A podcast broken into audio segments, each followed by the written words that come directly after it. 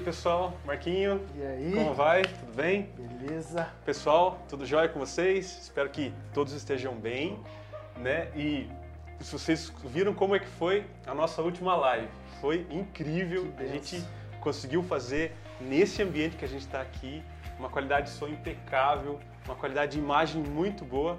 Espero que você possa ter acompanhado a live. Se não acompanhou, olha lá no YouTube, tá no Spotify, tem os cortes nas nossas redes sociais, que é justamente para levar um pouquinho aí do desse privilégio de falar de Jesus Cristo. E aí quando você nos acompanha, quando você escuta a gente de alguma forma, compartilha e leva para mais pessoas, é também levar um pouquinho desse Jesus. Muito obrigado. E hoje a gente está aqui na presença ilustríssima nosso convidado, o Juan. Obrigado, obrigado mais uma vez. Eu- internacional hoje, né? Internacional. Muito esperado, muito esperado. A gente falava, precisamos conversar com esse menino, precisamos conversar com ele. Um cara incrível, vai falar um pouquinho sobre a juventude. Do Juan, ele é músico, formado em Direito e é bancário, acredite. A gente conseguiu é achar o bancário. melhor dos, de todos os mundos, né? Que eu sou formado em Direito, o Cris é bancário, então Né? tô A gente indo- juntou, misturou e saiu. o. Eu conheço bem a sua, a sua dificuldade, sua vida e a sua felicidade também de ser bancário. E muito obrigado por estar aqui com a gente, compartilhando, trocando uma ideia. É, é isso aí, ficamos muito felizes e, como eu falei, você era muito esperado. Eu que agradeço o convite de vocês aqui, né? Fico muito feliz. É, eu acompanho muito o trabalho de vocês aí, então tô, tô sempre escutando via live pelo Seninho, sensacional. É. Vocês sensacionais, ele um músico sensacional, pessoas super gente boa, super coração. Acompanho também tudo que vocês postam, né? É, alegra minhas madrugadas. Eu vou embora, eu vou embora escutando vocês, então é. Ai, que E legal. outra, é gente da gente aqui, né? Gente Isso. que a gente tá vendo direto, então aí que deixa mais, é, mais gostoso ainda você estar acompanhando. Então não tenho palavras para agradecer o convite de vocês. Muito obrigado. Que legal, muito bom. Bom, vamos lá. Primeiro, agradeço, né? Já agradecemos. Tá aqui, ó. Olha que chique, ó. Estúdios Cravo, agência Cravo. É, a gente tem uma parceria incrível com ele. O Cravo nos, disponibilizou esse ambiente, né? Que já falei, qualidade de som, qualidade de imagem. Isso é, isso é muito bom pra As gente. dicas, né? As Tanta dicas, isso é- que ele nos, nos passou para que a gente possa levar um conteúdo né, melhor. Né? E, e eu, eu falei uma coisa, sempre falo uma coisa que é importante, principalmente para quem tem interesse em montar um podcast e gostaria de conversar sobre isso. Acho que a coisa mais importante é você iniciar uma live com uma qualidade de som, principalmente, uma live, um episódio, uma qualidade de som interessante, porque não importa muitas vezes né, aquilo que você vai falar posterior se você não consegue escutar. Né? Então tá aqui é uma realização de um sonho nosso Com também. certeza. Muito obrigado, Agência Cravo. E aí, você gostou desse ambiente? Tá pensando em fazer um podcast? Entre em contato. Né? A gente tem. É, é, tá o nosso. Nesse episódio tá lá o link também da Agência Cravo. Entra em contato, troca uma ideia, eu tenho certeza que vai te ajudar. E eles têm diversos outros serviços também. Sim, né? Então, casamento. A Mari tava aí agora há pouco, É, tira é. fotos de casamento. Fotos. Eventos. É, assim, o que você precisar de mídia, é, o Grupo Cravo e vai tá na nossa ajudar. cidade, tá na nossa cidade. Exatamente. Né? Bom, a gente tá com o nosso mandíbula. Fala, Pio. Olá, tudo bem? Boa noite. Vocês viram? A gente tá muito chique, a gente tá, né? É um podcast extremamente É a voz da profissional. ali, né? É o Voz da É Consciência. É. né? Eu estou aqui. Não, não- não vamos fazer plágio, não, do Inteligência Limitada. Sim, sim. Vai ser a nossa voz da consciência, né? Voz da consciência, o, o, voz da Pio- consciência. O Pio é a nossa Hoje é o voz da Pio, consciência. nossa voz da consciência. E, Pio, você tá, tem que mostrar a cara, então daqui a pouco o Pio vai entrar também, né? Tem, vai ter o episódio do Pio. A gente, tá tá, a, gente tá, a gente tá aguardando, né? Sim, sim. E quem quiser, volta aí alguns episódios. Tem uh, alguns episódios já do Pio aí, do lado de cada das, câmeras, muito legal. Ele e Capri gravaram algumas coisas já. É, aproveita para dar uma rememorada e tem um episódio novo aí sendo gestado já, Já né? daqui a pouco sai. Já Tá o. Caio, tá o Diogo e o Igor. e o Igor. E o Nossos Igor. parceiros aí da técnica, Obrigado. mandar um abraço pro pessoal aí, que sem Mais eles. Vamos começar? funciona. Bora?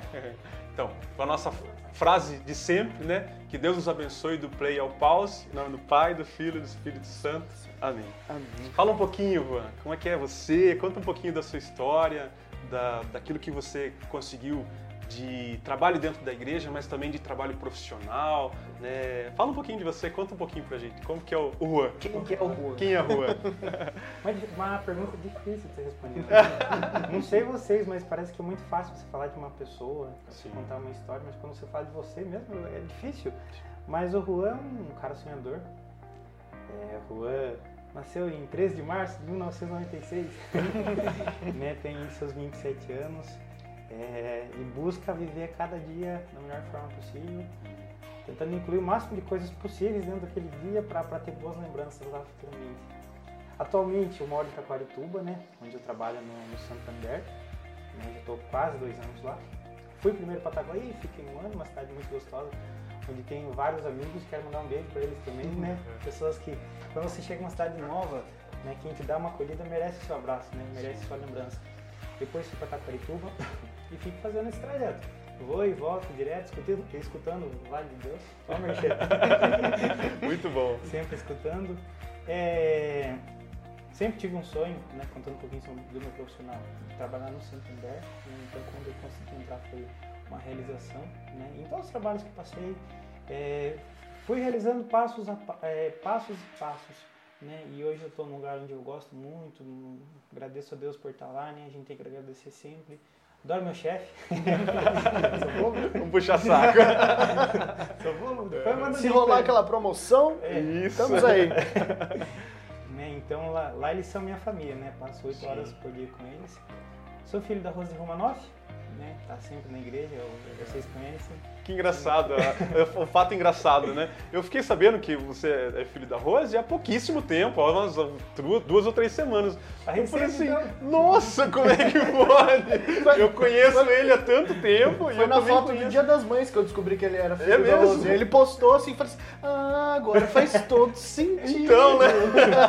Começa a encaixar as coisas. Só Mas faz encaixando, pouquíssimo né? tempo que eu, que eu fiquei sabendo. E, nossa, fiquei muito feliz. A gente tem um muito, muito pequeno mesmo, né? Eu não vou falar mal do, do, do Juan pra Rose chega sem lá, saber, já né? Ô Cris, o que, que é isso? Como assim?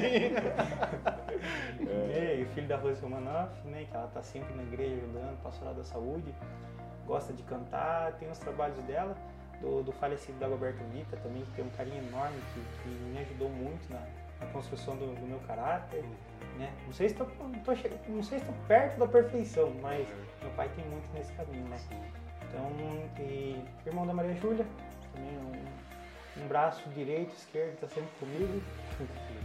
Namoro a Jéssica Matos, que é uma pessoa que está comigo também para todos os lugares, apoiadora de tudo que a gente pensa, né?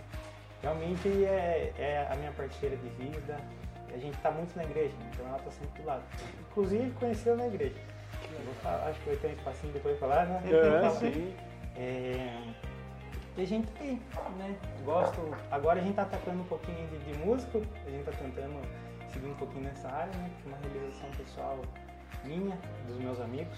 E nós cantamos músicas é, católicas, né? Para de quem quer escutar um pouquinho sobre Deus, quem quer ser evangelizado através de letras e melodias.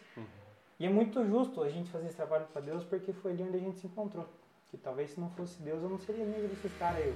O PC seria amigo do, do Caio. Então.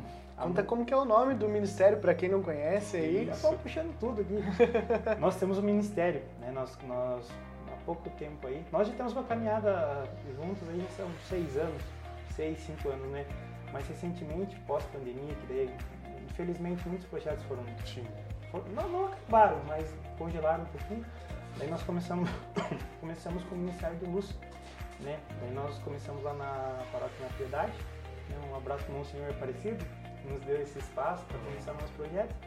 A gente tava percebendo que, que a gente tava ficando muito distante, né? Que, que aquilo que nos tornava feliz, que era a música, também tava, tava se apagando. Né? A gente não tava tendo algum lugar para cantar, para tocar, fazer aquilo sozinho, né? Hum. Que a nossa, a nossa forma de conversar é música. A, gente se junta na- em uma roda de amigos, música conversando ali. A gente não, a gente já pega o violão, a gente já começa a cantar, já puxa uma música e aí vai. E a gente se entende dessa forma.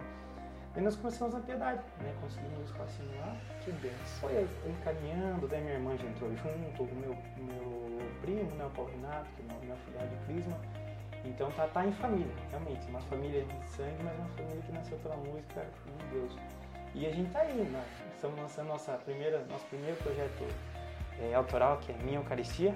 Já tá no Spotify, YouTube, né? Então foi uma música Já que... divulgou? Eu, eu tô acompanhando. Isso que é parceria. Isso que é parceria.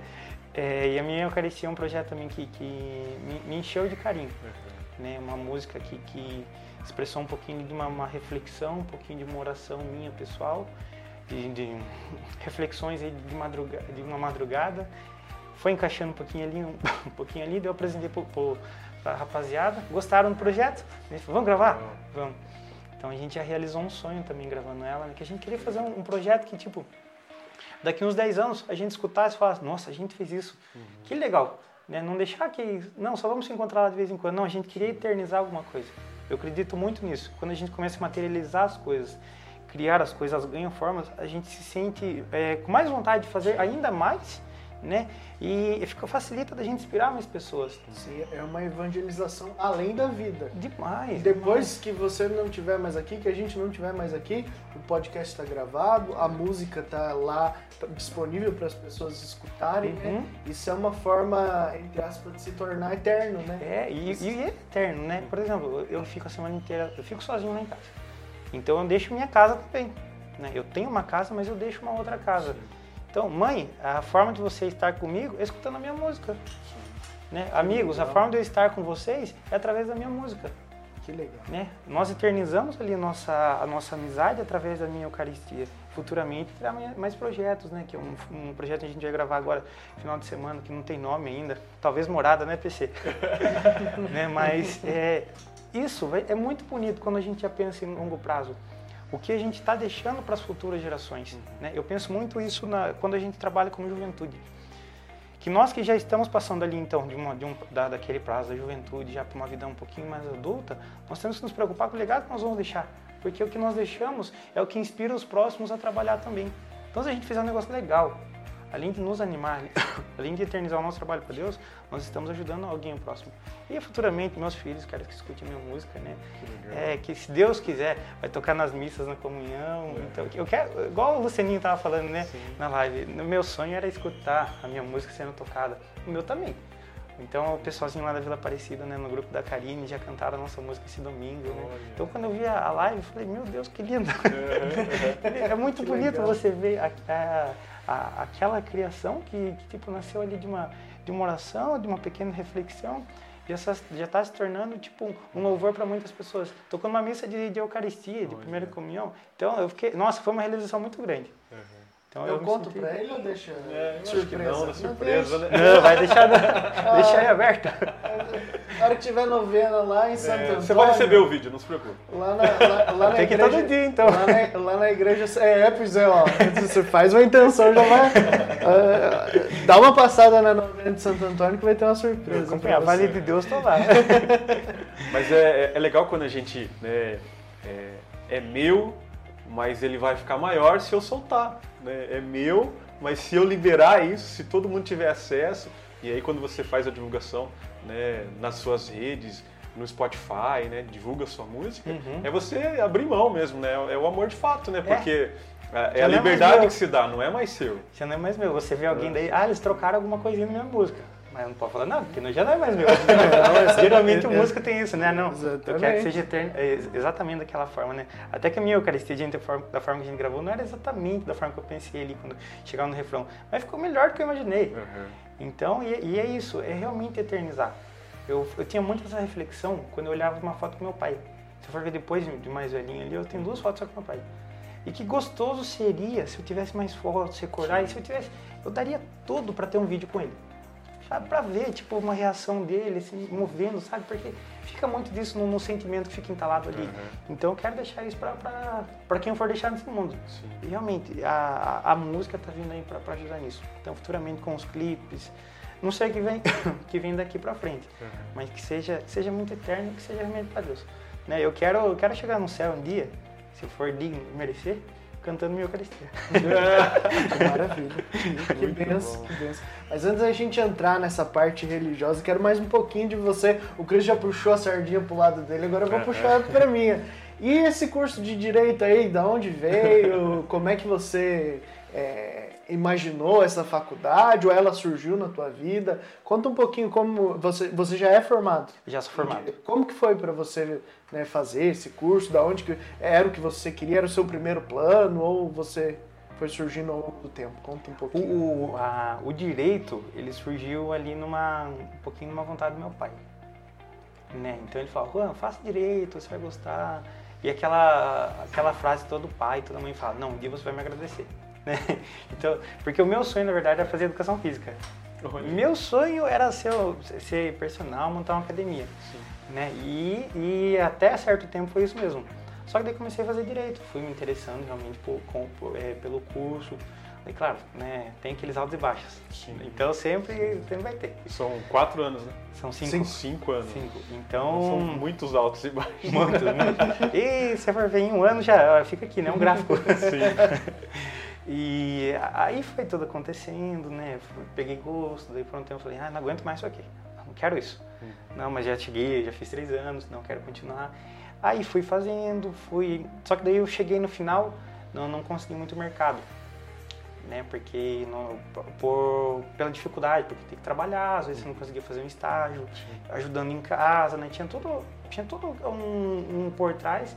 Eu acabei escolhendo no momento a seguir por um algo que, que eu conseguisse me manter é, durante esse tempo, né? Algo que, que, que fosse meu ganha-pão, para daí um, um- alguma hora que talvez esteja estabilizado lá na frente, eu pensar em seguir com, com o direito. Nunca, é, quem sabe um dia, né? Ser, ser um Sim, advogado, com certeza. seguir num, num concurso público. Então, tá. E o que, que ficou em você do curso? O que, que você traz de lembrança boa? Tem alguma coisa que você aprendeu lá que você falou, caramba, isso eu vou levar pra minha vida toda?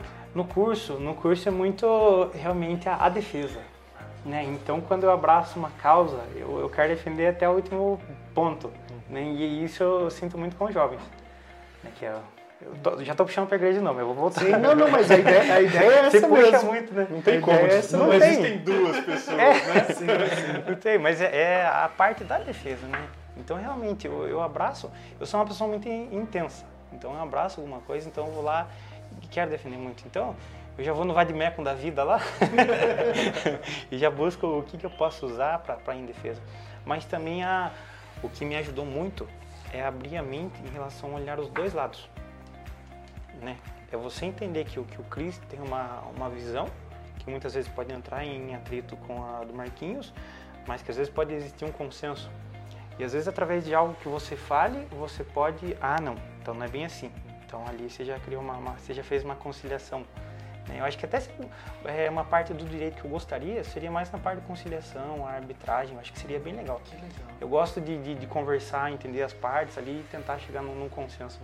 Né? Então é, é algo que, que tem me despertado bastante, sabe? Até semana passada estava conversando, semana passada não, um tempinho atrás, e estava conversando com a Jéssica sobre isso. E conciliação? E arbitragem? O que, que você acha? Né? Porque eu acho que eu, que eu me enquadraria bastante nisso. Legal. É, o direito tem essa, essa coisa de apaixonar nesse sentido, porque você não precisa ter um perfil específico. Você pode ser um cara totalmente é, é, incisivo para as coisas, aquela pessoa que não se conforta com nada, e você também pode ser uma pessoa que, não, eu quero apaziguar as situações, eu quero a pacificação social. Isso é muito legal. Mas agora voltando para Vou, vou- botar uma pergunta filosófica aí, que o Cris me, o Cris me ajudou com isso. Ele me mandou um conteúdo essa semana que tinha essa pergunta e eu falei assim, caramba, é de uma simplicidade, de uma genialidade total. Até Cris fala a fonte aí. é, da- Eu não me lembro. não lembra, mas a gente põe na descrição, então. A gente põe A na gente põe na descrição, porque assim, não, não é nossa a ideia. A Porque gente assim, quantos. está copiando. Você Qual dos 14 que eu mandei pra você? que a gente troca muito exa- exatamente. A gente coloca depois na descrição aí do vídeo de onde veio a ideia dessa pergunta, mas eu queria que você contasse como é o seu dia. Meu dia. Boa reflexão. meu, meu dia é muito. é, ele já começa cedo. Então eu, vou, eu começo ali no 7 e meia, 8 horas. Né? 8 e meia, gente pro meu serviço. Daí faço, tem, tem a minha rotina, né? Tô, tô do, do- do meu cargo. Vou embora ali umas 5 e meia, 6 horas, depende muito do dia, né?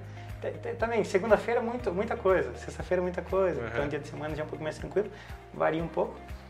Daí finalizo, descanso alguns minutinhos e vou pra academia.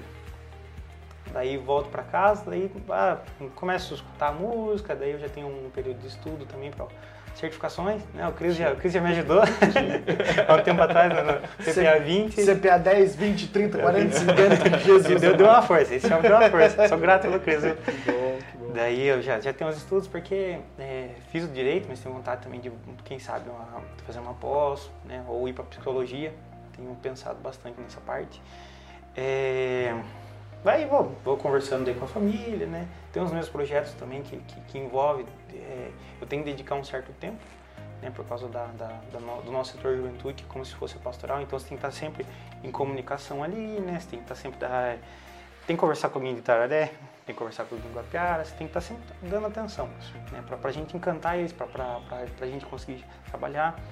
E daí, é, os estudos, né? Que faço muito sobre isso. Depois já vou, já assisto um filme, geralmente estou assistindo um filme ou um episódio de alguma série por dia. Daí à noite eu já não sei o que acontece, só meu sono. Então é um momento muito de, de, de, meditação, um momento de pensamentos, onde eu também faço essa reflexão sobre o dia. Como que foi, o que, que eu posso tirar, já vejo se sai alguma coisa para pra, música, né? Agora que, que a gente tá tentando tirar Você um... se vê uma pessoa noturna, vamos dizer assim? Eu sou uma pessoa noturna. Produz bem à noite? Uhum. Que bom, mais uma coisa que eu, que eu trouxe mais um aí do meu time, porque eu sou totalmente noturno também. Marquinhos, que hora que você funciona? Ah, é, é, o horário que ninguém funciona. uma explicação boa de horário é essa. Que às vezes é 3 horas da manhã, eu mando pro Cris Cris, eu pensei nisso, nisso, nisso, nisso, nisso. E é assim, ou é no horário à noite, que tá todo mundo dormindo já, que tá aquele silêncio, ou é no café, né? o Cris manda às vezes, mas o que que aconteceu? E tu fala assim, ah, café, Cris, café. Essas ideias estão surgindo na hora do café. Então assim, Café. cedo eu pego no tranco com o café e à noite é a hora mais produtiva mentalmente, assim. Eu, eu sinto muito isso. Vai chegando 10 e meia ali, eu desperto de uma forma. Então, meu, meu horário para dormir é 3, 3 e meia. Todo santo dia. Eu, eu posso tentar deitar 11 horas, 10 horas, eu vou ficar virando, virando, virando. Começa a dor no corpo, eu não consigo dormir. E, então, é aque- aquele horário realmente que eu, parece que tudo que você não pensou no- durante o dia, você já pensa ali. Daí acaba vindo ideia para o que fazer, para o que estudar, para o que Eu Vou chamar o Pio oferecer. para conversa agora, porque o Pio tem uma bebezinha, Eu né? ia Quanto falar que eu tempo? também, eu também sou um cara que tá no, noturno. Olha lá. Por outro motivo. É, exatamente, eu levanto, faço uma madeira, né? Então, é, é, aproveite bem essa. Todas as fases são ótimas, né? entendeu? Acho que. Mas eu sou noturno também. É noturno? No sentido de ter uma bebezinha lá, o Cris também. eu- Na hora que ele falou, eu pensei, Né? não, o Cris, deixa, deixa a hora que também. chegar a Calma, alegria de ser calma. pai. Não acho que isso é É bom que lá já tá, já tá treinado, né? Já. Então já. Sem dúvida. O problema é que acorda cedo também, né, Pio? Exatamente, exatamente. Mas é, É, mano. é o único problema é esse, né? Mas é, é- eu acho muito interessante, porque às vezes a gente ouve aqueles ditados antigos, né? Deus ajuda quem cedo madruga. Eu sou muito contra esse ditado. E quem acorda tarde. Deus não ajuda? Pô, que sacanagem, né? E quem, quem, quem dorme tarde também, Deus ajuda, não Sim, exa- exatamente. É só você se dedicar naquele momento, né? E não tem Na verdade, ele jeito. ajuda mais, porque se fosse na minha situação. trabalho? Não, não. Na minha situação, se eu dormir tarde né, e acordar normalmente, eu vou passar muito sono ao longo do dia. Então ele tem que me ajudar mais. Verdade. Mas eu- esse horário é realmente, eu, eu acho ele muito bom. Porque tudo, não sei. Não sei se é o, o tempo que ajuda, que o, o período da noite você já, já tá um pouquinho mais fresco, né? Então você já fica mais O relaxado. silêncio, você fica mais produtivo. Parece que assim, pelo menos na rotina de estudos, quando eu estudava pela manhã, eu rendia X. Quando eu estudava o mesmo conteúdo à noite, eu rendia 2, 3X. É, faz muita diferença Muito mesmo. E né, você estava falando, antes da gente entrar no, no tema principal, que é a juventude, eu queria que você contasse mais um pouco dessa sua relação com a música mesmo. É, como que surgiu, o que, qual que foi o seu primeiro instrumento, se você toca algum instrumento específico, algum instrumento diferente, se você é, canta desde criança, como é que foi essa relação com a música? O, co- com a música ela começou tarde, né? Então começou ali, eu acho que com uns 17, 18. É, mais ou menos aí. Então começou no, no- nos encontros de igreja. Às vezes faltava alguém ali e falava, você vai? Você dá uma, uma força? Então ia lá, mas também cara, horrível, né, gente? É você entrar lá, não, pode ir embora já, valeu. então daí eu fui tentando. Só que falei, não, vou tentar. Né? Eu, porque sou uma pessoa que eu, eu me desafio muito. Então, não, tem que fazer. Aí eu conversei com meu pai, pai, vamos comprar um violão? O que, que você acha? Aí comprei um violão. Aí ficou lá juntando poeira por um bom tempo. e ficou lá guardado. Aí, depois de, de, um, alguns anos ali de caminhada, é, falei, não, deixa eu tentar me dedicar um pouquinho mais aqui, né? Daí conversei com o pessoalzinho, falei, vamos, vamos tentar é, entrar em alguma coisa aí? Aí comecei lá na Vila Aparecida, né? O pessoal me colocou no, no coral. Então, ali você já vai tendo uma noçãozinha de como funciona a música. E foi pegando gosto. Coral é genial, né? Coral Muito é bom. É uma escola incrível. É, você aprende um pouquinho com, com o outro, né? E daí comecei a assistir alguns vídeos na internet. Ah, faça tal coisa que ajuda. Ah, solta mais ar para fazer um, um para fazer um som mais agudo. Ah, tal coisa. Ah, cante com postura. E fui tentando colocar aquilo no dia a dia. Aí, depois de um tempo, entrei com, com o pessoal lá do, do Leões de Judá. E a música ali era muito forte. Sim. Comecei a cantar com eles, só que tipo, a maioria que cantava ali eram as meninas. Então tinha quatro meninas, né, para um menino. E você cantar com quatro meninas é muito desafiador, porque não tem como encaixar um tom para mim. Tem que encaixar para a maioria, que é as quatro. Sim. Tem que ser justo na vida, né? Uhum. Então aí que começou o desafio do na música, a tentar chegar no tom delas, a tentar às vezes fazer uma segunda voz para conseguir chegar, porque eram tons muito altos e tons sensacionais, porque as meninas cantavam demais. o que me obrigou a estudar um pouquinho mais sobre a música. Aí que eu comecei, né? Então daí, é assim, é, repetição, repetição, repetição. Você começa a cantar mais, é, você começa a ter uma dicção um pouquinho melhor, extensão vocal você já consegue atingir um pouquinho mais. E aí foi indo, foi fluindo. Então daí a gente começou a fazer missões por aí, a gente se encontrava todo final de semana e cantando, cantando, cantando, até que chegou no momento que a gente falou, não, tá legalzinho, né? Aí foi num, num evento que a gente fez lá no CCR, que tem uma música que, que vem muito forte para mim, que, que ela, é o que sobrou de mim, não é revela, né? É o que sobrou de mim. E ela tinha uma subida muito bonita, né? Daí naquela, quando eu cheguei ali, consegui atingir aquele, aquele tom, que no começo eu cantava mais pro grave, né? Então quando eu cheguei naquele tom, eu falei, não, ah, então agora eu vou realmente investir nisso. Aí eu falei, não, agora vamos ensaiar mais. Eu já comecei a incentivar, eu já comecei a tentar tomar frente em alguns momentos. Aí deu certo que surgiu pessoas muito boas uh, do, do, meu lado, né? Que são esses guri aí, né? e tem mais, eu tenho muitos que passam pela caminhada. O Guilherme, que faz o, o, teclado. Então, você vai aprendendo um pouquinho ali de cada. Foi gerando um complemento e dando o que tem hoje. Né? Não chegamos no, no, num bom, no essencial, né? A gente é muito amador ainda, tem muito o que, o que aprender. Mas a gente está correndo atrás. E o, o violão é o que eu arranho né? Não, não é grande coisa não, viu? Faz um sonzinho ali, tá, tá dando certo para compor por enquanto, né? Consigo achar umas melodias ali. Mas o agora o Guilherme que você comentou, o Guilherme Galdino. Não, no o, outro. Tem o outro Guilherme, o Guilherme Moreira, ah, é o que faz Moreira. o te, teclado. Hum. É. é, o Guilherme Galdino também faz teclado, né? Sim, sim. Gera aí a confusão. Mas o, o Juan começou na música mesmo por muita insistência e por pessoas muito boas que foram me inspirando. Então hoje a gente está aí fazendo projetos, mas porque passou muita gente ali que foi, que foi ensinando. O, o Juan canta muito mal, então. Eu vou falar o quão, quão mal o Juan canta. É, a, tem que dar os parabéns para você. Na Paixão de Cristo, a, a, a, sua parte, né, a parte que você fazia é, Pilatos, né? Uhum. Meu Deus, é inacreditável. Verdade mesmo. As, a, a outra música, Máscaras, né? Máscaras. Incrível, incrível. Você, tá, você deu uma sustentação tão forte assim, verdade mesmo. Em alguns momentos, assim, porque a acústica da CCE ela não, não favorece, né? Não ajuda muito.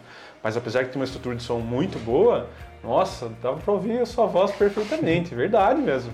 Você tá, se, se, você se acha ruim, eu vou te, te posicionar. Ah, agradeço. Não, você agradeço. Uma, verdade. Parabéns mesmo. Agradeço a muito. Paixão de Cristo esse ano, posso te falar para você que você foi um dos caras que marcaram bastante. Você e Jesus, viu? Jesus não tem como tirar, né? Jesus é Jesus. meio fundamental ali. Jesus Mas é Jesus. verdade, você muito bom. Muito não, bom fico, fico, muito feliz aí. Foi, puxando pro lado religioso, né, Rui Cristo é, até uma coisa que eu quero deixar aqui de reflexão pra gente. Vocês já ouviram, ouviram falar da parábola dos talentos, né? A parábola dos talentos, ela é assim, né? foi entregue alguns talentos para as pessoas e elas administraram e depois de um tempo elas devolvem esses talentos. A moral dos- da história o que, que é? Quem pegou aquele talento e utilizou, aplicou, multiplicou, vai ser dado ainda mais. Quem pegou e guardou, vai ser tirado ainda até aquele que ele tem. Então, o que, que você fez? Você pegou o seu talento e entregou para Deus. E Deus multiplicou. Talvez no começo você não se visse com aquele talento, ou não tivesse aqueles dons, aquelas é, prerrogativas de fazer certas coisas com a voz. Mas Deus falou: não, ele está me entregando, eu vou devolver para ele ainda mais. Então, quer crescer na música, na voz, na oratória, no serviço que você fizer para Deus, entrega. Faz, pratica, que ele vai multiplicar. É, a- é a capacitação que vem de Deus. Não vem de nós. Não é do nosso melhor e tal. Lógico, você buscar professores bons, boas técnicas, isso ajuda também. Mas quando você pega aquele dom, é, por menor que seja, entrega para Deus, a multiplicação é Uhum. infinita. E é realmente uma entrega. Eu, eu vejo que assim, o meu trabalho com a música é uma entrega para Deus. Porque a gente não faz para mais nada fora isso. Né? Tanto que os momentos mesmo que. Tudo que a gente dedica a voz, o tocar, o violão, teclado, seja o que for, tem sido para Deus. Então, e a gente está colhendo muito boas, boas coisas, muito boas lembranças, né? É, momentos legais, momentos de risada. Músico tem briga, tá até dando risada ali. mas, mas tem tudo isso. E isso nos ajuda muito, como ser humano, como uma pessoa religiosa. Me ajuda muito no, no, no- ambiente de serviço. Até o Cris comentou sobre a Paixão de Cristo. A Paixão de Cristo foi, foi sensacional para mim, né? Porque eu comecei lá no ABC. O Andrei chegava e falou, vamos participar? Nunca tinha me visto, né? Devia de vez em quando. Tinha acabado de entrar na igreja, vamos participar? Falei, vou, Andrei. No fim não dava certo. Aí quando eu fui, porque era uma pessoa muito vergonhosa. Eu não ia conseguir estar falando aqui hoje, se não fosse talvez a paixão de Cristo, né? Eu ia estar muito aqui paradinho, sabe? Aquela pessoa fechada.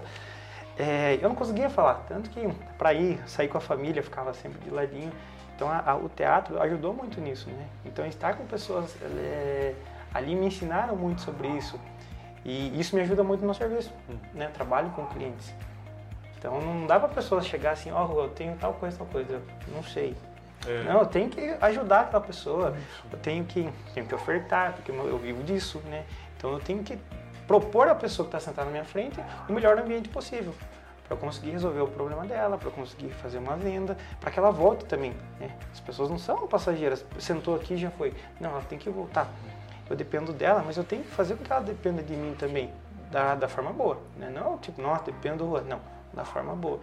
Então, é uma coisa vai ligando a outra, né? Igual aqui que a gente tá conversando. Tu tá, querendo ou não, tá indo, indo para a igreja, a igreja também tá me levando para a vida. Né? Então, tem me ajudado muito nisso. E a Paixão de Cristo foi- é uma... Quando chega a época dos ensaios da Paixão de Cristo, que felicidade que é. né? Quanta gente boa que eu conheci lá, pessoas que são amigas. O Cristo conheci lá. Né? É sensacional. né? A igreja é uma grande formação para a vida. Sim. Na verdade, Forma ali você a- aprende um monte de coisa. Eu também sou extremamente grato a um monte de coisa que a igreja trouxe, que o teatro trouxe. Nós também, né? É, A começamos a, gente tem nossa... uma relação de amizade que, que nasceu da igreja, né? De Uhum. alguma forma, né? Da convivência da- dentro da igreja. Né? Isso é importante. Exis- Existiria o Vale de Deus sem a igreja? Não, de jeito nenhum. Então tá. A nossa essência, a nossa, nosso gênese ali, nossa origem está na igreja. Tá na igreja. Então agora, como ela está em nós, nós somos ela, nós, nós temos a tendência de levar ela para tudo, né? Então a, a formação do Juan é muito, mesmo tardia na igreja, vem dela. Então o Juan hoje ele ele consegue conversar em público, ele consegue cantar, ele consegue se reunir com os amigos por causa da igreja. Então legal. mudou muito o Juan. Vi Muito uma, uma percepção sobre a música. E eu não sou músico, né? Um arranho, né? Participo, tô ali, né? Você toca também, Eu né? tô ali. Não, não faço nada. E aí, mas é a minha Por, percepção por assim. enquanto, a gente tá insistindo. É, então, persevere. Continue. Para que, essa, pra que Continue. essa resposta mude em algum momento.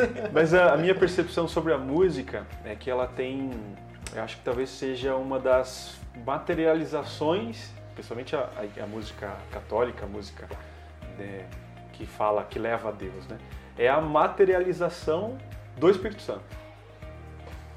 Porque assim, aí puxa a responsabilidade para vocês que são músicos, viu? Porque quando você toca, quando você canta, né, com uma verdade, né? Então, a sua música, né? Você escreveu, né? Você estava pensando naquilo, né? você estava vivendo aquilo, Uhum. né? De alguma forma. E aí quando você transmite isso, você tenta transmitir o- aquilo que o, o- o objetivo do Espírito Santo, Uhum. né? Que é propagar, que é levar Jesus, que é entregar né, Deus pro, pro irmão. Então é- é- essa é uma função, Com certeza. essa é uma função. Então, assim, pega para si mesmo, né? Uhum. Porque é, é uma mega de uma responsabilidade, né? E aí você fala assim, pô, hoje eu não tô muito bem para cantar, não, mas eu vou cantar. Porque essa música vai tocar o coração de alguém. Porque isso vai, vai chegar na quem, em quem precisa, né? E você não vai ver, talvez, isso, né? Não. A maioria das vezes a gente não vê, né? a gente não percebe. Mas está sendo entregue, né? E eu acho que é, é de fato o próprio, próprio Jesus trabalhando Uhum. através do Espírito Santo. Então a música. como que- Como que você consegue enxergar o Espírito Santo? Do mesmo jeito que eu enxergo a música. Ah, mas você enxerga a música? Não, eu escuto só. Não, mas é isso. Bonito. Né? É isso, né? A gente tem. É, é a, a forma palpável de algo que não pode ser palpado, né? Excelente. Eu tenho uma, uma última pergunta a respeito de, de música no geral, assim, antes da gente entrar nos outros temas, que é uma das perguntas mais difíceis de se fazer para um músico que toca na igreja. Como é que você lida com a vaidade? Eu tento trabalhar da maior forma possível, da melhor forma possível para conter, realmente.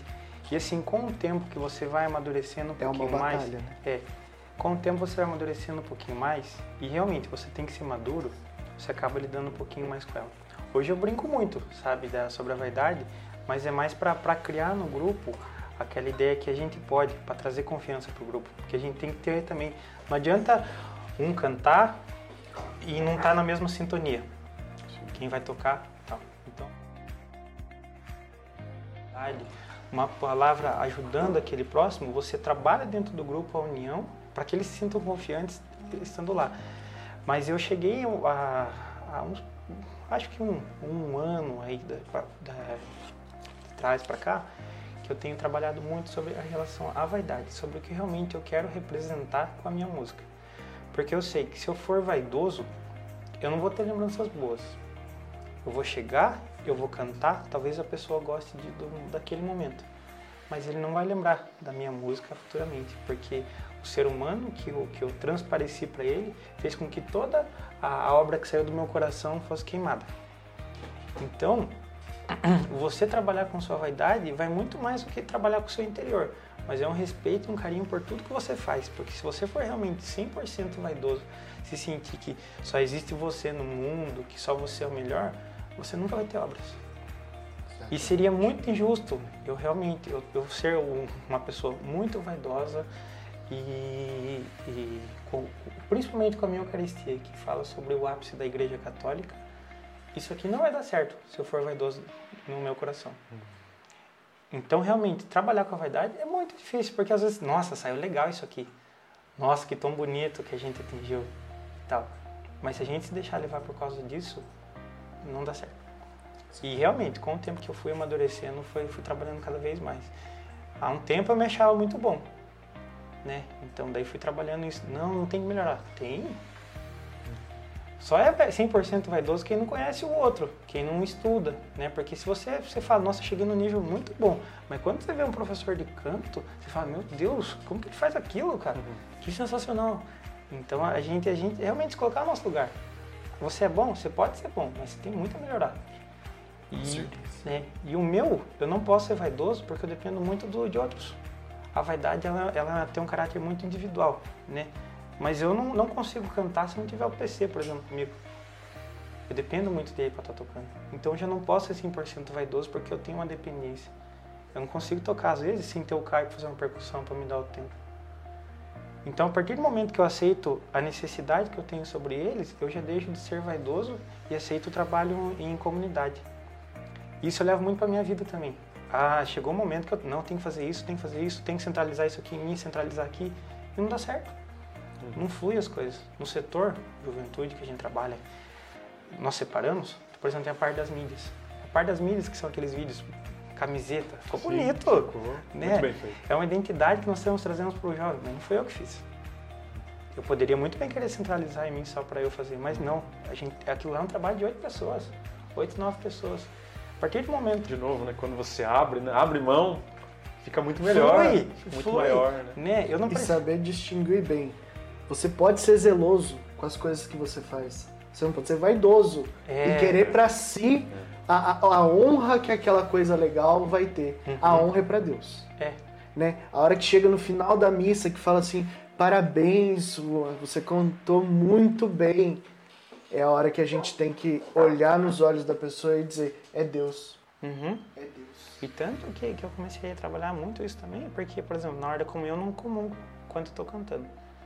Então eu já comungo no final da missa, que é o momento que daí eu saio dali. Então assim, não tem parabéns, não tem obrigado. Eu já vou lá para ter o meu momento. Porque eu já começo a missa também pedindo para que Deus abençoe, porque a gente não erra uma letra. Porque eu tenho dificuldade com letra. eu posso estar lendo, eu erro a letra. né? Eu já peço para que dê tudo certo, porque, para que o meu, os meus companheiros de ministério também entrem na mesma sintonia, para que a gente consiga fazer algo bonito. Porque a música, gente, ela tem a capacidade de deixar tudo mais bonito, né? A missa é linda, é sensacional. Só que às vezes tem uma pessoa ali que não está preparada para aquele momento. E às vezes você coloca uma melodia um pouquinho calminha, uma melodia um pouquinho diferente, você dá um start na pessoa e traz ela para aquele momento e se torna um momento único. Espírito Santo. Espírito Santo, você acabou de falar. E, esse- e a gente tem muito cuidado, porque o padre, ele estudou oito anos para estar lá, para estar fazendo aquele momento. Então, uma, dedica, uma dedicação especial que está ali. É uma pessoa que se dedicou oito, nove anos, alguns até mais. Então, por que, que eu não vou me dedicar para estar ali cantando também? Perfeito. Né? Perfeito. Por que, que eu vou fazer então? Vou chegar lá, vou me reunir, viu? Vamos tocar junto hoje? E eu chego lá e, e faço acontecer. Chama uma pessoa que. É, claro, chega um momento que você já está acostumado com a pessoa, então você já está acostumado com as músicas de sempre. Mas às vezes você quer pegar algo do nada, você não pensar. E as nossas missas, elas são muito pensadas.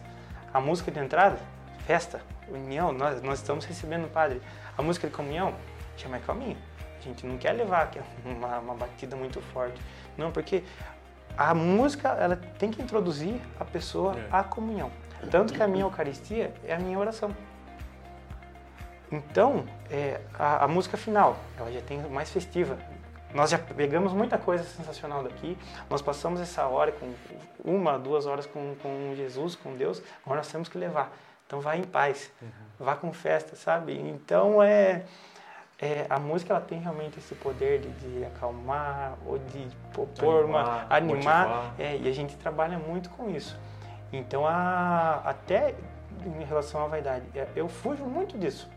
Porque realmente se você for parar para pensar só no seu no, no ser humano você vai falar não eu já sou bom eu já consigo fazer tudo que eu preciso com a música e não, não preciso mais respeitar ninguém e tal só que isso aí já seria mais para os cantores, realmente, né? Agora, nós que somos católicos, nós temos obrigação, creio eu, quem canta para Deus.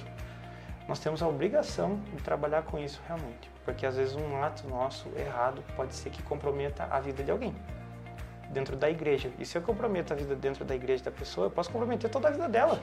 Que às vezes o que centraliza ela no direcionamento bom para a vida profissional, é, familiar, é o que ela aprende na igreja. E é hoje que nós passamos muita dificuldade nisso, né? Então, se eu não for uma pessoa boa ali, eu vou corromper aquela pessoa, eu posso trabalhar, atrapalhar a vida dela. Então, é, é uma grande missão que a gente tem que lidar. Graças a Deus, aí de um, dois anos para cá, tenho refletido muito sobre isso, tanto que agora está sendo, não, vamos, a gente canta, acabou, acabou. Muito bom. Não sei se respondi, mas... Não, respondeu, respondeu muito bem, Mas- porque é, é um desafio de, de todo mundo que é músico, você entender assim, não, eu sou instrumento. Eu não sou o, o final daquilo, né? As pessoas não vieram aqui para ver o Juan, para ver o Marquinho, para ver o Cris. As pessoas vieram para ver Jesus, né? A gente tem que fazer com que Jesus seja mais visto. Nossa, olha que música bonita, isso me aproximou de Deus, né? Com- Bem com esse olhar, né, de é, carinho e zelo para fazer bem feito mesmo para Jesus, né? E sendo justo, né? Porque eu, eu vivo uma vida muito legal, muito gostosa, por causa da igreja, por causa dos amigos que eu tenho da igreja. Seria injusto guardar só isso para mim. Eu tenho que apresentar para mais pessoas. Quem sabe, às vezes, a partir da, da minha Eucaristia não surgem novos compositores, desperte alguém a vontade de cantar. A partir disso, ela tem uma vida boa também, através de um projeto que elas muitas vezes nem sabem que foi o Rua que escreveu, que foi o Ministério de Luz que fez o trabalho que ficou muito bonito. Então, é realmente, é, a gente não pode ser vaidoso, a gente não pode querer guardar aquilo, já pensando no próximo. Porque Deus mandou a gente pensar no próximo. Não falou, não fala, não, pense só em você, né? Só você é o seu centro. Não, o centro é Deus. Sim. Então é mais ou menos isso. Chegando agora já perto do nosso tema principal, eu queria que você contasse, assim, de forma sucinta. Você não precisa. Às vezes esse momento é tão único na vida da gente que a gente não tem muita palavra para descrever. Mas você tava lá, a Rose te levando na- nas missas, você, pai, você, você tendo seu, seus momentos é, com Deus, mas uma hora foi um encontro. Uma hora algo, algo, algo aconteceu que você falou assim, caramba, é, isso aqui é diferente. Isso aqui não é só um evento que a gente vem e senta e tá tudo certo. Quando que foi o seu primeiro encontro com Deus? Foi na, na Vila Aparecida. Tinha um grupo chamado Jovens Marianos. Que lá me toca. Só lembrar, ó, olha. Ó, a luz vai dar clarão aqui. Mas foi na Vila Aparecida. Tem um amigo eh, que estudou comigo, eu entrei no segundo ano ali no Minas, né? Fiz amizades ali muito legais. É, Cauê, o nome dele. Ele falava, "Rô, vamos na igreja comigo? Eu falei, não. Simples. É, porque assim, a minha mãe ela sempre foi católica. Sempre. Mas ela nunca me obrigou. Nunca falou, viu filho, vá na, na catequese, você tem que ir na missa. Ela sempre soube respeitar o meu momento, respeitar as minhas vontades. E talvez esse respeito que ela teve que foi o que, que- que depois de um pouquinho mais tarde, aflorou de- muito forte dentro de mim. Cheguei, ah, o Cauê me convidou, falava não, não, não, e aí foi durante um- talvez um ano, não lembro certo. Até que um dia eu falei, ah, tô precisando fazer novos amigos, né? Sair, tô precisando fazer, me socializar mais, conversar mais, porque até então eu ficava naquele grupinho fechado. Falei, vou. Tá, cheguei daí no salão da Vila Aparecida, do nada veio um casal, me abraçou. Aquele abraço me converteu, né? Que foi a, a tia Tânia e o tio Hélio. Então, tipo assim, naquele abraço, não sei, talvez o Espírito Santo veio agiu sobre mim, sabe? E, e não sei, senti um calor, mas senti alguma coisa diferente que eu não sei descrever. Quantos anos você tinha? Acho que eu tava com 17. 17 foi em 2013. Tô de conta agora. Mas foi em 2013. Me tocou. Passou, da- daí a gente. Foi um grupo, foi um pouquinho diferente. daí A gente foi, era aniversário de uma, de uma pessoa do grupo, a gente foi lá ter uma festinha. Daí no final já começou aquelas músicas, ué, que o povo tá dançando, música de igreja, o que, que é isso? Na igreja? né? Daí começou, Pode isso? É, Eu não sabia que pode. do nada. E daí, assim, daí eu, depois de tempo, eu fui perceber, ah, era pescador de Cristo, era e tal. Aí eu falei, meu Deus, o que tá acontecendo aqui? E, aquela- e o pessoal dançando, conversando e tal, o pessoal abraçava, vinha paz, não sei o quê. Eu falei, o que, que é isso, né? Mas aquele abraço que ficou marcado e ficou matutando na minha cabeça. Passou, daí eu acho que fui mais uma semana, daí minha mãe chegou pra mim, filho, vamos lá no, no Rio de Janeiro, pra ver o, no JMJ? Eu falei, vamos. Que legal. Só que eu só escutei o Rio de Janeiro. né? Daí a hora que eu chego lá, nossa, o Papa. Daí eu vi o Papa e aquilo lá, falei, meu, daí quando eu olhava aquele mar de gente, que igreja que é essa? O que está acontecendo aqui? É muita gente, todos jovens, no mesmo propósito. Daí eu cheguei e comecei a ler um pouquinho sobre o Papa. Aí eu comecei a me encantar muito sobre ele. E fui continuando participando de Jovens Manetos. Fui participando, participando. Daí nós começamos, como eu falei aquela hora, no coral na missa. Daí depois nós já. é, Daí é, passou acho que um- uns seis, cinco meses de, jo- de Jovens Marianos e eu fiz o ABC. Um amigo chegou, vamos fazer o ABC? Eu já tava igual aquele termo aleluia. vamos fazer o ABC? Eu falei, vamos. Não sabia o que, que era, mas só por ser de igreja, eu falei, vamos. Aí foi também que foi aquele choque. Que a hora que eu saí daqui, de lá, eu fiquei encantado. Falei, nossa, que final de semana maravilhoso que eu passei aqui. Que que foi isso? né? Que, que palestras foram essas? Que, que, que essas pessoas aqui, que são pessoas que eu conhecia da escola ali, mas estavam, nós estamos com Deus aqui. E o ABC mexeu muito na minha cabeça. Então eu cheguei num ponto assim que tudo pra mim era ABC. Eu falava sobre ABC. Se ligasse, oi, aqui é da Claro. Eu fiz ABC. eu fiz ABC, isso aqui. Muito bom. Então tudo pra mim era ABC. Muito legal. E o ABC começou a, aflorar dentro de mim também. Aí eu comecei a fazer amizade com o tio Dirceu. Aí que eu falo que, que já vai puxando a vida. Daí o tio Dirceu arrumou meu primeiro emprego. Foi lá na Árvore Vicentino, né? Através dele. E o tio Dirceu já tinha um carinho por mim. sem Nossa, eu acho que eu lembro de você dessa época. você Lembra? Faz tempo isso. Faz tempo. E daí ele, ele já tinha um carinho em mim por causa da minha mãe. Que o tio tem muito, o tio Catia tem muito disso, né? De- Eles também fizeram os encontros anteriores. é, lá então também. a minha mãe já tinha É. feito, fez o TLC lá na época. O tio Dirceu ele deve ter formado umas 1.500 pessoas aqui. né? Nossa, tem um vínculo. muita 1.500. Eu tô chutando muito baixo, né? 12 muito mil. mais, 12 mil. 12 mil. Naquele, ele tem um livro lá que mostra, rua tal pessoa. Daí pesquisa. Mas muita gente. E, a, e o carinho que eles tiveram comigo também foi igual aquele primeiro abraço da tia Tânia pro tio Hélio. Só que daí nesse tempo, daí claro, a gente ia fazendo as amizades, aí eu comecei o teatro com o projeto da, da, da- do Jovens Marianos. Então a- essa, essa primeira caminhada, Jovens Marianos e ABC que formaram o Juan hoje, né, que prepararam para estar cantando, para estar atuando, para estar trabalhando. E só que assim, foram momentos que foram muito intensos. Se você for ver então minha caminhada, se for pensar 2013 para cá, não é tanto tempo assim. Mas eu já vivi muita coisa, porque eu pegava um ano e tudo que aparecia eu ia fazendo. Então tinha DNJ em Capão Bonito, vamos. Tinha DNJ, eh, eu não sei não, vamos. Tem que fazer tal coisa, vamos. E aquilo foi se tornando meu meu dia a dia, foi se tornando meu final de semana. Então chegava, tinha final de semana que 8 horas da manhã, no sábado já estava na, na rua, voltava no domingo à noite. Eu estava muito feliz. Aquilo me completava muito. né? E foi assim do nada. Tanto que se o, o Juan de 2013 olhasse pro Juan de 2012, ele ia falar, cara, o que aconteceu? né? Não me tornei, claro, aquela, aquela pessoa santa, perfeita, digna de tudo que vem de Deus. Mas foi moldando, foi tocando meu coração em pequenas Te partes. mostrou o caminho. Estamos a caminho, né? É. Em busca da santidade. Então foi, foi me mostrando, foi moldando e aquilo foi tudo me encantando. Aí a, a, a você entender um pouquinho e se aprofundando na igreja católica foi me tornando apaixonado pela minha igreja. E hoje eu sou apaixonadíssimo pela igreja católica, apaixonadíssima pelo, pelo Papa Francisco, pelo, pelo JP2, que é, o- que é o padroeiro dos jovens, né? Tanto que agora quando eu escuto aquela música, acho que do Anjo do Resgate, né? Agora fugiu da cabeça. É... Esqueci o nome dela. Mas eles têm uma música do João Paulo II, que lá é emocionante. Então, às vezes, eu... eu do Anjos, é o Anjos, né? Então, ela é, é linda e me emociona demais. E daí eu fui criando um vínculo muito grande com a juventude. Tentei, às vezes, passar por uma outra pastoral, começar alguma coisa ali ou outra, mas não, nunca ia para frente, porque minha, identificação sempre estava mais no jovem. Não sei se é porque foi muito intenso durante esse tempo, mas eu sempre estava indo ali. Então, criar projetos Hoje com você é o jovens. coordenador do setor de juventude. Isso, hoje nós trabalhamos já a nível diocesano.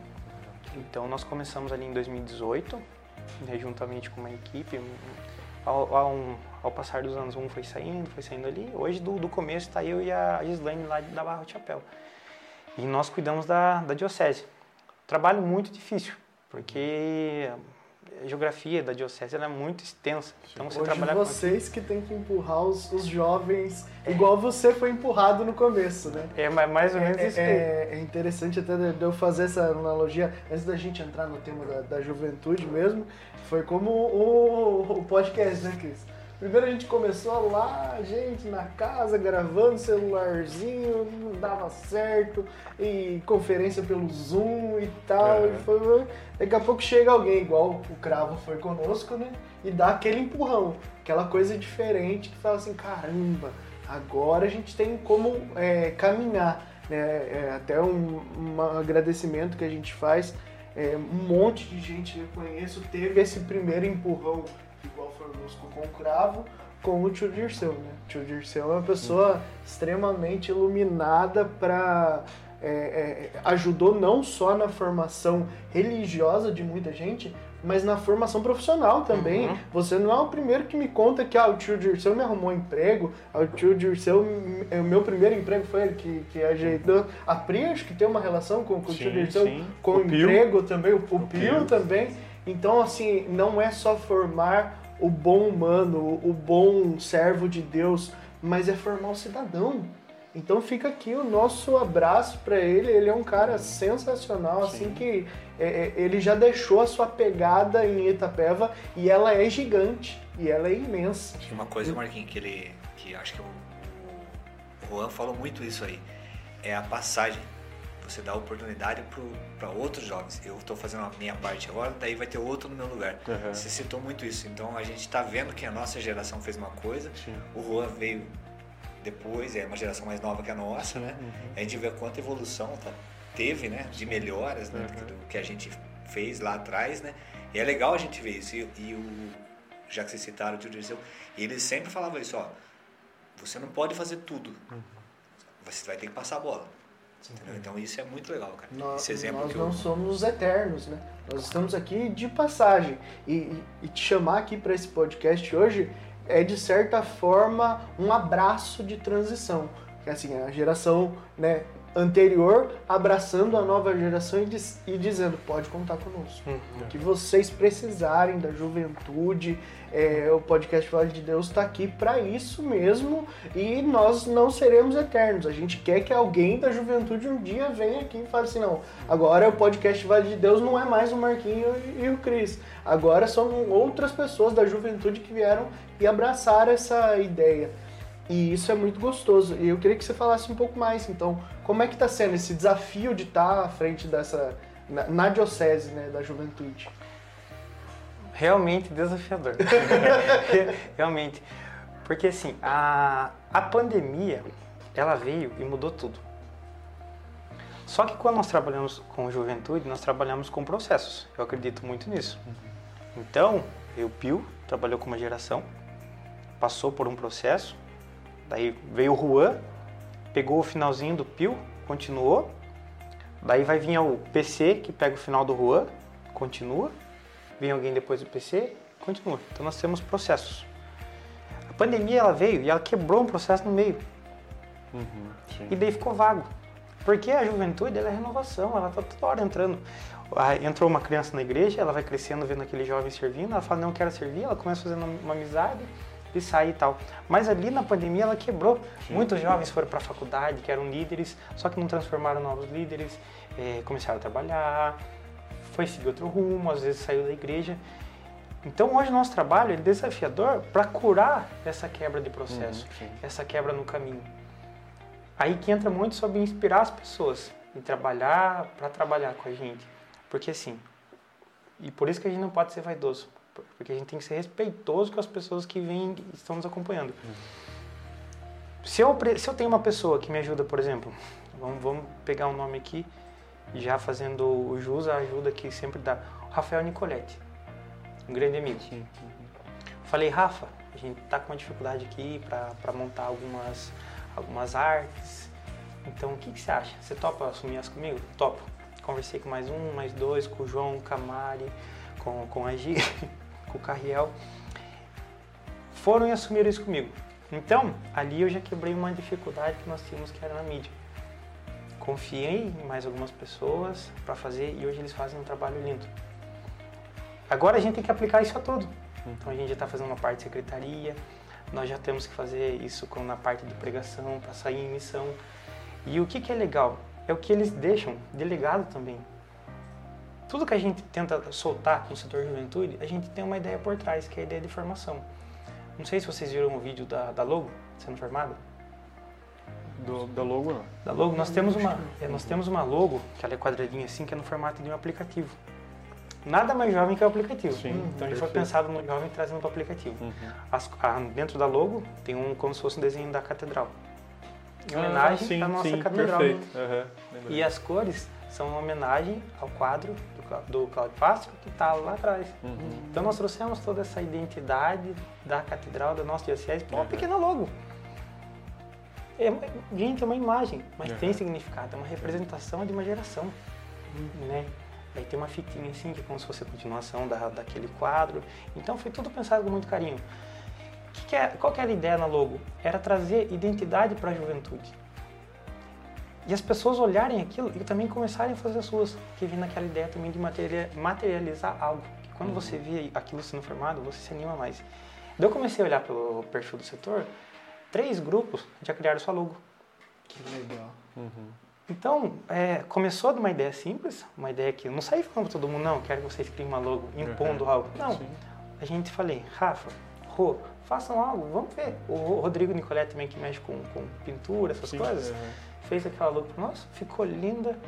E a partir de um, de um simples, de uma hora que ele se dedicou lá, ele atingiu mais três pessoas para Até a gente atualizou a nossa logo, né? Então, né? Já tá a atualização. Inspi- inspiração dessa nova Mas fase é, e eu- inspiração Eu de entendo que essa vocês. questão, né? Quando você pinta uma casa da rua, aos poucos toda a rua vai, vai se pintando e a rua toda vai. Efeito manada, né? vai- exatamente. efetivamente. Então, é, é- é- e hoje as redes sociais elas têm muito poder disso. Né? Então, a camiseta, por exemplo, que é, a- nós trouxemos também. Até depois eu vou tirar a blusa aqui, ó. É. A cor. A cor segue a nossa cor do logo. Aham. né? Já homenagem à Catedral de Santana. Sim. Então nós pensamos o quê? Eu tava sentado com, com o pessoal e falei, gente, nós como é, bom, como é bom a gente conversar sobre isso, porque você trouxe um monte de informação que Passa que despercebido. passa despercebido, mas que, que, que mostra o, o, trabalho que se tem, o esforço que se tem sobre, sobre isso, né? É, porque às vezes é uma coisa... E eu não conversei com ele da ligação que a gente teve. Não? Que a gente falou exatamente disso, né? Fica uma a juventude aqui. trabalha muito e às vezes não é vista. Aham. Né? O trabalho que a juventude faz. Não, igual, por exemplo, você pega aqui, você pega o logo da Vale. Tá, é um desenho, é uma, uma fonte e é uma cor azul. Uhum. Mas foi você que fez, Marquinhos? Na verdade, foi um primo meu, até mandar um abraço pra ele. Um primo meu é, de Campo Grande, um neto. O Ele neto. fez e mandou pra gente. O que eu fiz primeiro era horrível. Daí acho que ele tava tão feio que ele falou assim, viu, vou dar uma força aqui pra eles. Eu vou mandar. E ele nos mandou. Até um abraço, um beijo pro meu querido neto. Ele que fez esse logo pra gente. É, mas é, dentro, de, olha quanta informação tem aí. Aí tem um universo de informação. Sim. Olha o vale ali. Muitas vezes acaba se passando despercebido. Uhum. Mas tem um vale ali, tem uma fonte, tem um trabalho de uma hora, duas, três horas de uma pessoa aí. Aham. Então dentro de uma pequena obra, dentro de uma pequena arte, tem muita coisa. Às vezes não é reconhecida. E isso acontece muito com o jovem. Então a ideia do setor é tornar o jovem conhecido. Sim. É reconhecer o trabalho do jovem, porque muitas vezes o que acontece é isso é, dentro da, da vida, é o não reconhecimento do jovem. Porque você fala de jovem, ah, faz bagunça, faz barulho. Não, o jovem faz obras.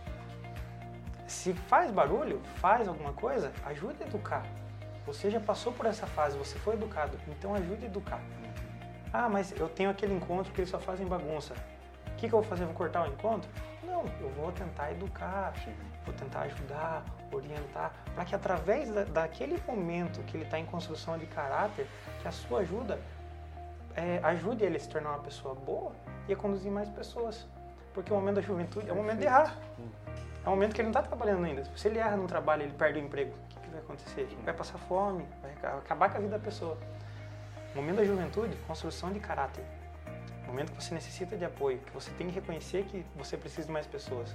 Que aquele momento que quando você é criança, você não cansa, você corre, você não para, você soa, daqui a pouco já toma um banho, acabou, você já está comendo e tal. Você vai para a juventude, você já está crescendo, você já faz uma academia, você já, você já se torna forte, você se sente um super-herói. Você, só você pode. Então, se você trabalhar bem esse momento, ele vai entender que não, você não pode, que você precisa de mais pessoas. Aí que ele já vai estar preparado para uma boa, uma fase adulta. Então, o setor juventude desse ano, a minha ideia realmente é isso, é mostrar que o jovem está ali para trabalhar, mostrar que o jovem está ali para querer fazer alguma coisa e para ajudar os jovens a se posicionarem, a se encontrarem dentro da, da, da, igreja. Né? Essa camisa aqui também não é à toa. A cor foi pensada com carinho. O design também. Não, então vocês podem ver que geralmente a gente pega uma camisa de igreja, a gente tem uma, uma, uma imagem de um santo grande, né? Às vezes uma cor só.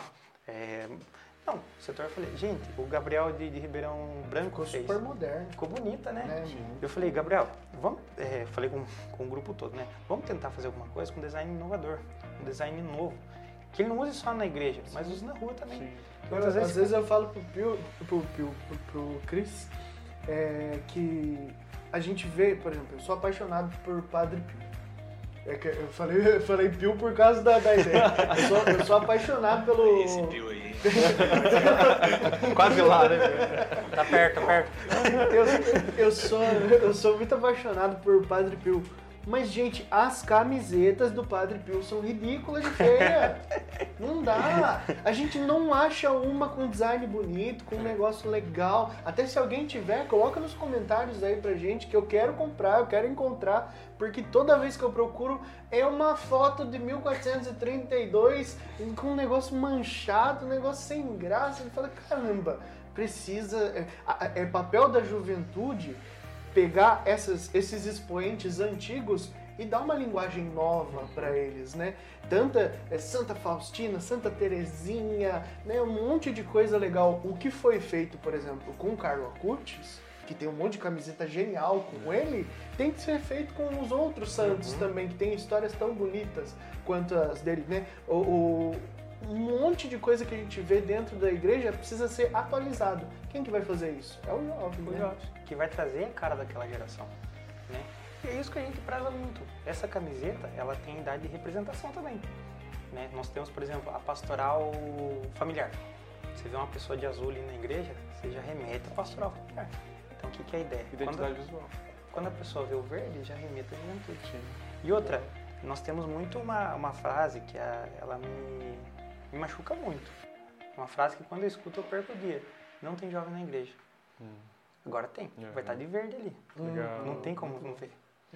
Muito É. bom. É, o Juan, na verdade, acho que o, o- o- essa conversa, né, a idealização dessa conversa, ela aconteceu lá naquele encontro, né, de novo falar daquele encontro, né, do dia 18 de março, lá na, na Piedade. E, e eu foi uma constatação para mim mesmo, né? Eu, eu, eu acredito que fruto de duas situações. Uma que é uma constatação minha, né? Eu tô velho, né? Que na terceira música Né? a gente já procurou lugar pra sentar. Exatamente, exatamente. Então assim, eu tô, tô velho, né, ao ponto de, de não enxergar mais, porque eu enxergo os meus, né? Então a gente, e aí a importância do, do ABC, né, o jovem evangelizando o jovem, né? Então como eu também fui criado nesse nesse âmbito, né? Então eu procuro os meus. Como eu não acho os meus, eu acho que não tem ninguém, né? Então eu bato o olho e falo assim, cadê os jovens? É porque eu talvez esteja procurando esse jovem, né? Mas é, é, quando eu fui nesse encontro, eu, eu fiquei ah, super animado com a juventude mesmo, porque né, a juventude de Itapeva, né? É, porque de fato existem, né? Existem jovens, eles estão dispostos, muito mais dispostos que eu, inclusive, e, e só está faltando né, oportunidade de falar, de aparecer, e aí está aí a, a importância do setor juventude de, de propagar nesses eventos, esses encontros, que é justamente para que o jovem possa se reunir e o jovem evangelizando o jovem. Isso é importante.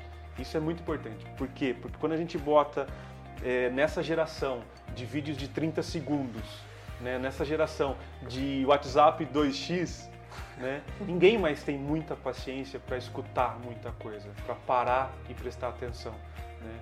É, e aí a importância de você fazer coisas que jovens gostem. Né? Jovem fazendo coisas para que jovens, outros jovens, gostem. Então, é, é aí o, o, o- lance, né? Mas outra constatação que foi engraçada, falando com o Juan depois, né? Articulando a nossa conversa e tal, é, o Juan convidando ele, ah, você podia um dia no podcast e tal. Daí ele começou a ligar umas, uns pontos dele virou e falou assim, mas você também é da juventude, né? Falou pra mim, né? Daí eu sou, né? Não tá, não tá, não tá tão evidente assim. fixo que quando que a gente deixa de ser, né? né? Eu- Aí lembrando o Padre Suéder, né? Falando do, do- do- do- dessa. é, desse adolescente que vive em você, que é justamente assim, a gente acha que a gente não tá velho. né? Ajuda aí, Pio. Ficou ofendido? Só- só- Não, não, não fiquei ofendido, mas fiquei Não, mas assim. faz, faz, faz muito sentido. Caiu uma é- ficha, né? Porque essa constatação ela, é, ela vem só com o tempo mesmo, certo? Não é nem questão de, ah, cabelo branco, nada disso. Mas é, é quando você percebe realmente que você tá ficando um pouco meio reclamão também. É, é o primeiro Então, sinal, né? É o primeiro sinal, É o primeiro mas sinal. realmente faz sentido. Eu acho que o jovem tem que fazer barulho mesmo, cara. Então é. É, é. Exatamente. Se você reclamar, nossa, que barulheira aqui pra. então, esse é, o um primeiro sinal, sintoma. já é Isso é o sinal. sintoma da velhice. Você vai na missa, não, tem que baixar um pouquinho o som, e abaixa o xerox, né? né? Pode saber. Mas essa consideração foi a minha também, aquele dia que você contou desse, desse evento que vocês participaram. Uhum.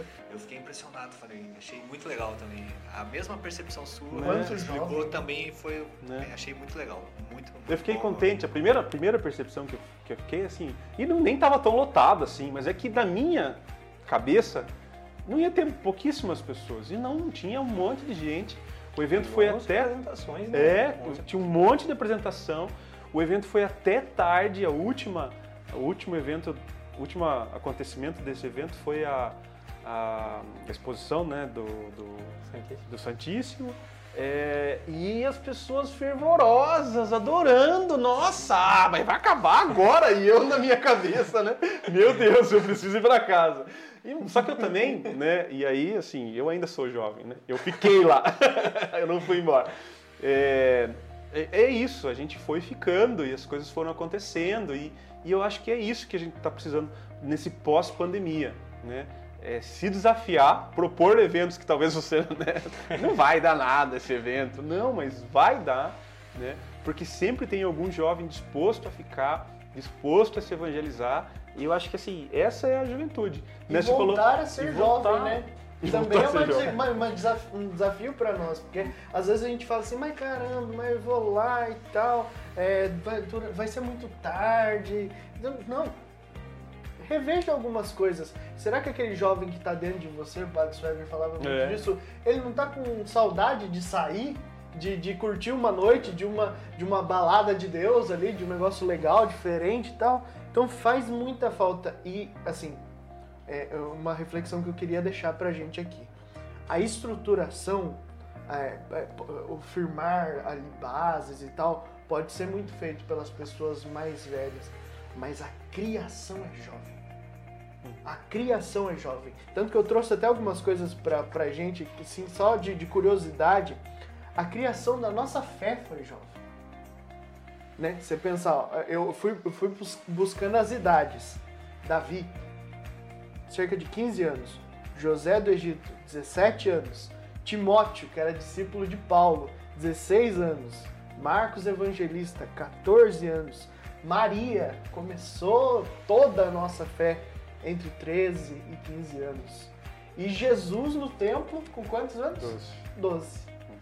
A nossa fé foi fundada por jovens. É. A criação, aquela coisa do não tô contente com o jeito que tá, vamos mudar, isso é jovem. Né? Isso não vai vir do velho. O velho não vai chegar com 80 anos e vai falar assim, não tá legal, né? Vamos fazer outra coisa aí. Não, ele tá acostumado com o status quo, né? Usando uma expressão do direito. Ele tá acostumado com aquilo que tá posto ali já. E o jovem não, o jovem vai se inquietar. A gente vê muito isso, é, vou dar um exemplo aqui, na música. É, a maioria dos nossos pais ouviu o quê? Sertanejo. Aí a nossa geração falou assim, não, mas quero algo diferente. E aí começou a ouvir rock. Aí você percebe, opa, a geração nova sempre vai estar inquieta e descontente com a que a anterior fez em alguns pontos. Então essa mudança é positiva, né? Que bom que esses jovens venham com essa força de renovar as coisas e poder contar com é, o rejuvenescimento daquelas pessoas que já se viam como velhos já, né? Ah, não, eu tô velho já, nada vai mudar mais. Não, vai sim, tem gente mudando. Tem gente fazendo a mudança. né? Com certeza. E é, cai muito no que o Cris disse, quando você falou que você vai, por exemplo, busca, você quer buscar os seus jovens, né? Porque assim, é, dentro da juventude nós temos várias gerações de jovens. né? Não dá pra falar que, por exemplo, o Dirceu é velho. É, ele tem lá seus 80 anos, mas eu vou. Esses dias a gente foi na casa dele, tá, ele tava assistindo o UFC. Tava totalmente no nosso tempo, né? Então ele é uma pessoa super pra frente, faz aquelas piadinhas dele, né? Te lendo a mesma coisa. Então, pra- ei, eu não chamei você de velho, não, viu, Cris? Não, não, não. Eu você de velho, Não não. foi- fui eu que me chamei. Não se preocupe. Mas é que assim, nós, dentro do universo, cabe muita coisa. É impressionante o tamanho do universo que é a cabeça de um ser humano. Só que nós nos prendemos muitas vezes nisso, nisso e, as- e aí que às vezes a gente acaba talvez boicotando uma geração da frente ou de trás. A gente cria um certo preconceito. Só que a partir do momento que a gente conseguir juntar tudo isso, pronto, está resolvido. A partir do momento que um apoia o outro, porque realmente a parte do, do reclamar, ele acontece muito. Muitas vezes, ah, durante essa caminhada, ah, vamos pegar alguma coisa emprestado. Ah, não, não pode, vocês vão quebrar, não sei o quê. Ah, não quebra, é de ferro, né? Mas não, mas vai quebrar. Então, às vezes a gente tirando um pouquinho essa reclamação, reconhecendo, tendo momentos como da, o que nós tivemos na piedade, um reconhecer o trabalho do outro, às vezes o seu filho está indo ali tocar, você ainda é jovem, está na, tá na flor da idade ali, mas ainda é jovem, seu filho está tocando, daí, você ainda continua sendo jovem. É, trabalhando isso dentro das gerações, eu acho que a gente tem muito a crescer com isso. Mas graças a Deus muita coisa está acontecendo. Tanto que se a gente for acompanhar as estatísticas do setor juventude, ali uns 30% já é uma, pessoa, uma, uma idade ali acima de uns 40, 50. São pessoas que estão conhecendo, estão compartilhando essas coisas. Também mudou muito essa- esse conceito, né? A gente está bem nesse momento em que o conceito de idade mudou. Então, o que era, é, vamos dizer assim, o, o jovem hoje, ele é até os 40. Né? E O, o, mais. o, o 40, o 40 e poucos é o 20 e poucos da outra, da Vai, outra Pio, vai, geração. Pio. né? Defende aí, Pio. Fiquei feliz, cara. Até melhorou minha, melhorou minha fé. Melhorou. Melhorou, Hoje, hoje eu vejo me- meus. é, tem- eu tive um, um estagiário que tem era. um ano, tem um ano ainda pra, um- pra ser um velho. senhor mesmo, assim, né? Ele, ele já era, já era bem, bem de idade mesmo. E ele falou assim: Cara, meu pai morreu com 55 anos e meu pai era velho para aquela, pra aquela idade. Hoje eu vejo meu pai com 60 e tantos anos e meu pai é mais jovem que eu para um monte de coisa. Então, assim, eu, eu vou citar um negócio aqui que os jovens que estão nos vendo, que não conhecem, é, vão atrás porque é sensacional. Se chama Chaves. Tem uma frase do Chaves que é sensacional e se encaixa perfeitamente nisso. Existem jovens de 80 e poucos anos e velhos com apenas 26. Né? Tem uma musiquinha do Chaves que tem essa frase. Isso se aplica à nossa vida. Você tem a idade que a sua cabeça quer ter. A gente tem que mudar isso, né? É, é, qu- quando que você ia ver é, a, a sua mãe, que eu acho que é praticamente da mesma idade da minha, é, com celular, com WhatsApp, com Instagram, com tudo mais? Jamais No começo, quando surgiu, a gente falava assim, não, acho que não vão se adaptar. Cara, minha avó, de 84 anos, há duas semanas me, me adicionou no Instagram. Aí eu olho e falo assim, caramba, não há limite para a idade é só um fator cronológico ali. Você pode continuar sendo jovem pro resto da vida, não se envelhecendo com coisas ruins, com pensamentos ruins, com preguiças, porque muitas vezes a gente é, coloca a culpa na idade. Ah, mas é preguiça. Ah, eu não, não vou lá, não, eu não tenho mais idade para isso. Não, você tá com preguiça. Então talvez isso seja algo materializado pelo inimigo ali na sua cabeça. Não, você não tem mais idade para ficar numa vigília ou para ir na adoração do Santíssimo por duas horas. Isso é, isso é- isso é coisa para os mais jovens. Não. Quanto tempo que João Paulo II rezava? Quanto tempo que o Padre Pio rezava por dia? E a idade que eles tinham. Uhum. Então E isso aí, não é desculpa. Quanto tempo que Carla Kutz, Sim. né, essa semana foi é, se tornou venerável Guido Schaffler, acho que é esse o nome dele, que é um está em processo de canonização no Rio de Janeiro, é brasileiro e era surfista, tinha 30 e poucos anos até falecer, né? se tornou médico, então assim, aí você fala, né, esse, esse, essa, esses jovens é, de hoje em dia não fazem coisas de igreja, talvez não gostem de igreja e tal.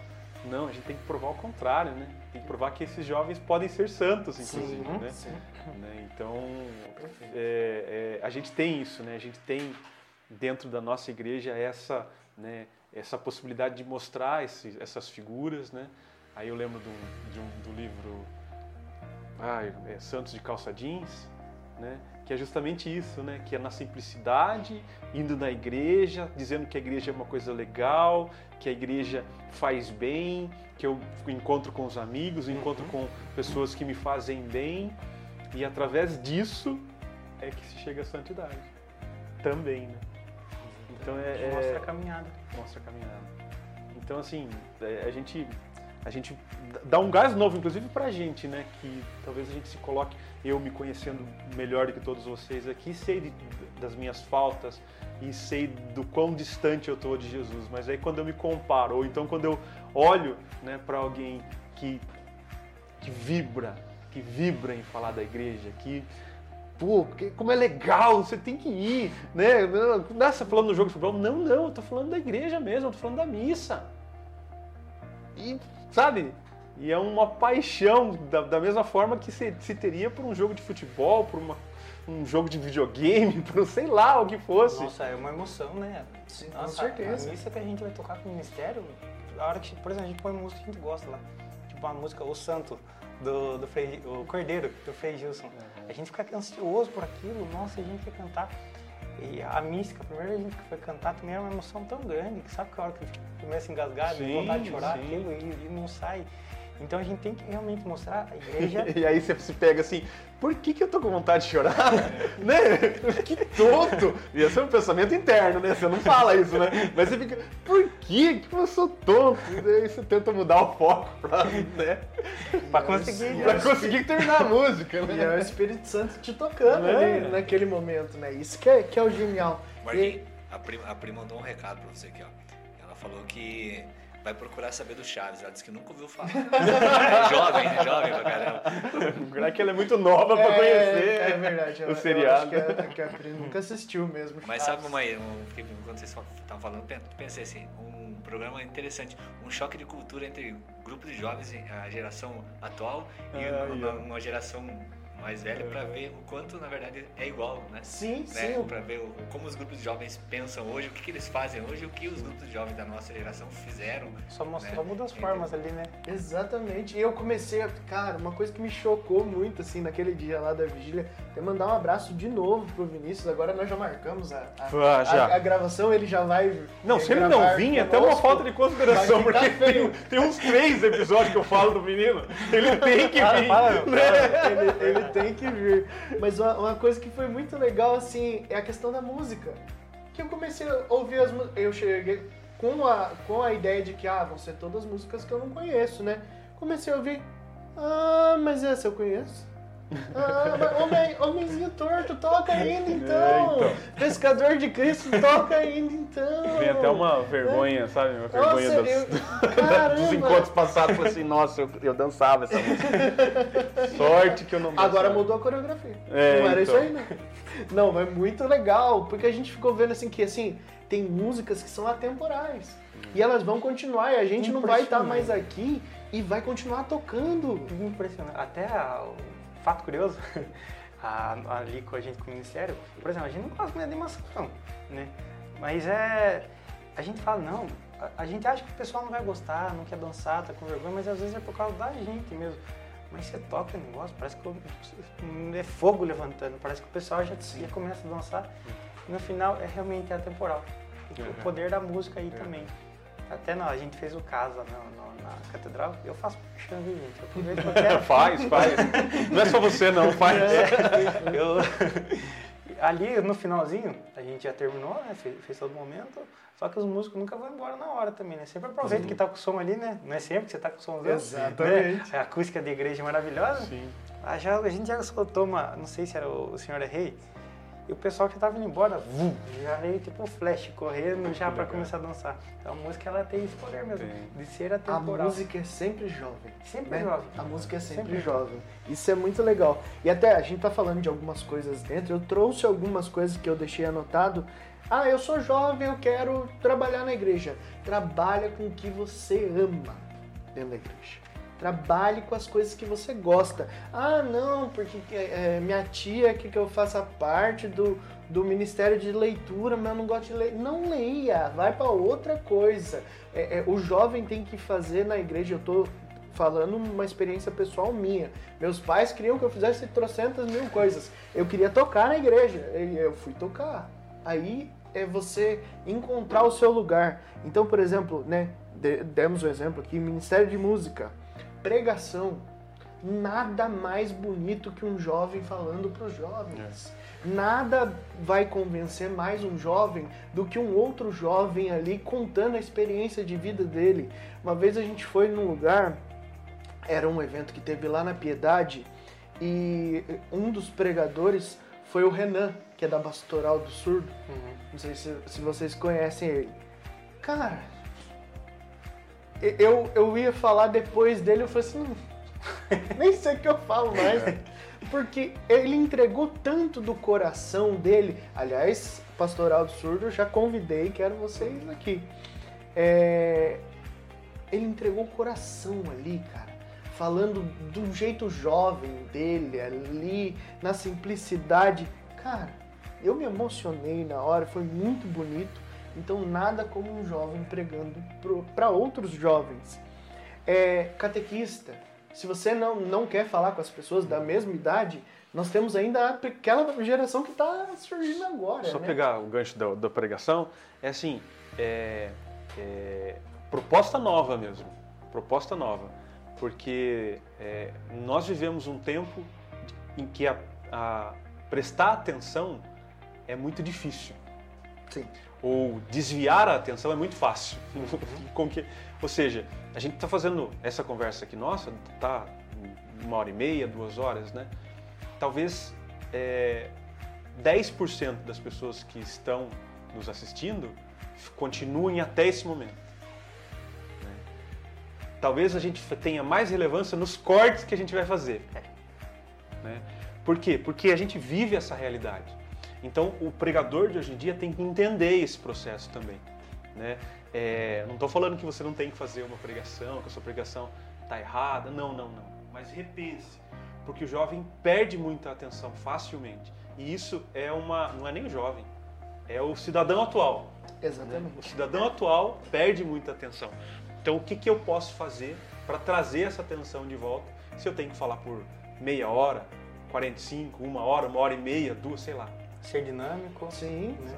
Veja aquele, o, o Matt do Colo de Deus. Caramba, o cara é, tem uma didática nova de olhar, usar recursos ali.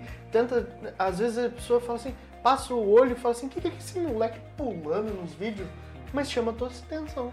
Você olha e fala assim, caramba, ele deu um ensinamento. Ah, tá. Então por isso que não fala assim, por isso que não fala o amém na missa, a hora que termina o Pai Nosso, por isso que o amém é lá na frente.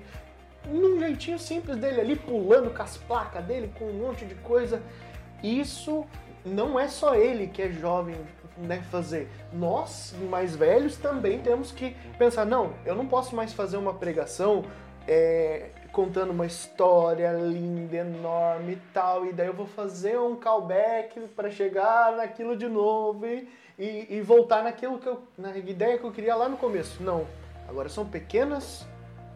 Um, um raciocínio de um minuto, fechou. Mais um de um minuto. Pode durar 30 minutos a palestra, mas pequenos raciocínios, né, é, raciocínios pequenos ali que façam a pessoa refletir.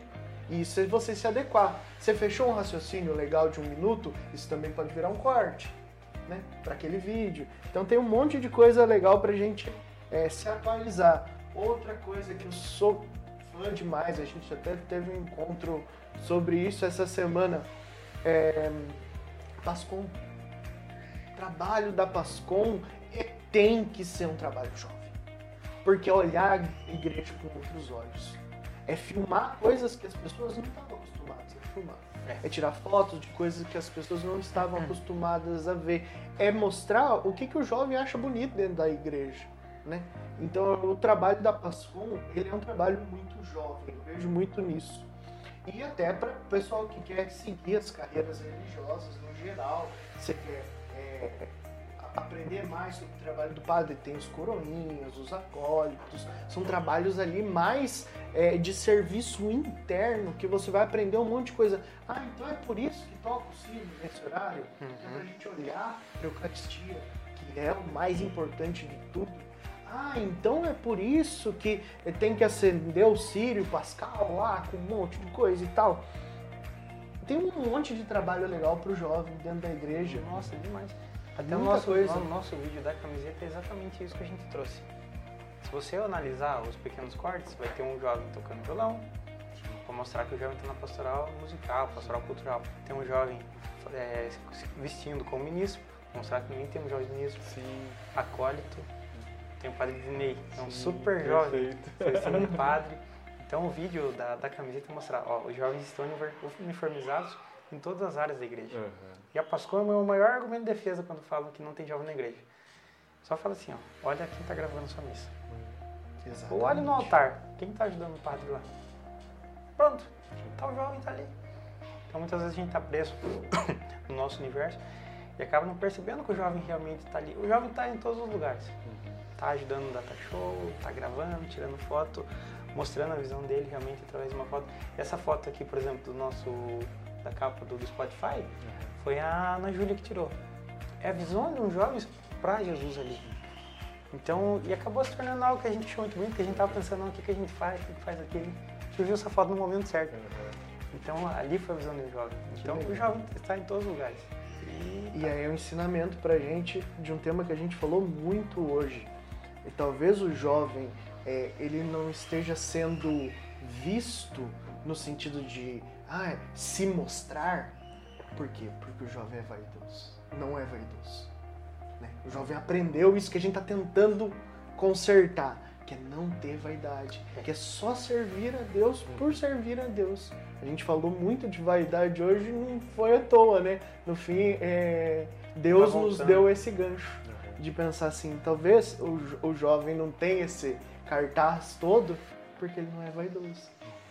Então vamos se- né, nos espelhar mais nos jovens. Né? Outro exemplo que eu não dei aqui, mas também estava marcado nas minhas anotações, os grupos de jovens. né? Uhum. Que legal que voltou a a ter essa revitalização dos grupos, né? O próprio Força Jovem, né? Que é o grupo do Vinícius. A gente é. precisa de, de mais, mais, A pro- mais. a proposta- mais ministérios, mais grupos, A né? proposta que o Vinícius traz é sensacional. Eu até esses dias ele postou no status dele uma foto deles jogando bola lá na quadra. Eu mandei mensagem pra ele no particular, Vinícius, manda lá no grupo de articulação. Cara, isso aí vai ser um incentivo. Sim. Né? Porque muitas vezes falam, ah, mas joga vai na igreja pra jogar bola? Vai Com também. certeza. Deus não tá numa quadra de futebol? Com Deus não tá no certeza. campo? Com O jogador pra entrar no campo não pega na, na grama lá, faz isso aqui? Sim. Deus tá ali também. Então, às vezes através daquele círculo de amizade, igual um amigo me chamou na escola lá, no meu círculo de amizade pra entrar na igreja, e eu conheci o amor através de um abraço, e daí, a partir daí foi só história, né? Será que num jogo de futebol, num, num gol que você vai cumprimentar o seu amigo com um abraço, será que você não vai estar convertendo ali?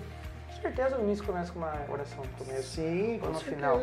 Então, tipo, é realmente, o início ele faz um trabalho tão bonito que ele vai onde ninguém tá olhando. Ele vai no futebol, ele vai no vôlei, ele junta uns jovens para fazer uma ação e tal, e tá sendo lindo. E quantas vezes, hein? Um Dom Silvio contra a Gama. Caramba, o povo não... é, é, tem aquela frase, né? Que é, você não sabe o que, que é um Palmeiras e Corinthians, você não sabe o que, que é um Dom Silvio contra a Gama que tinha, hein? Rapaz, o, ne- o, Dá bicho, briga? o bicho pegava. Nossa, o bicho pegava mesmo, assim. né? Eu sou cria do Dom Silvio, era uma galera muito legal, Neto, Marcelo, mandar um abraço pra galera aí do Dom Silvio que jogava bola. Mas é negócio, olha.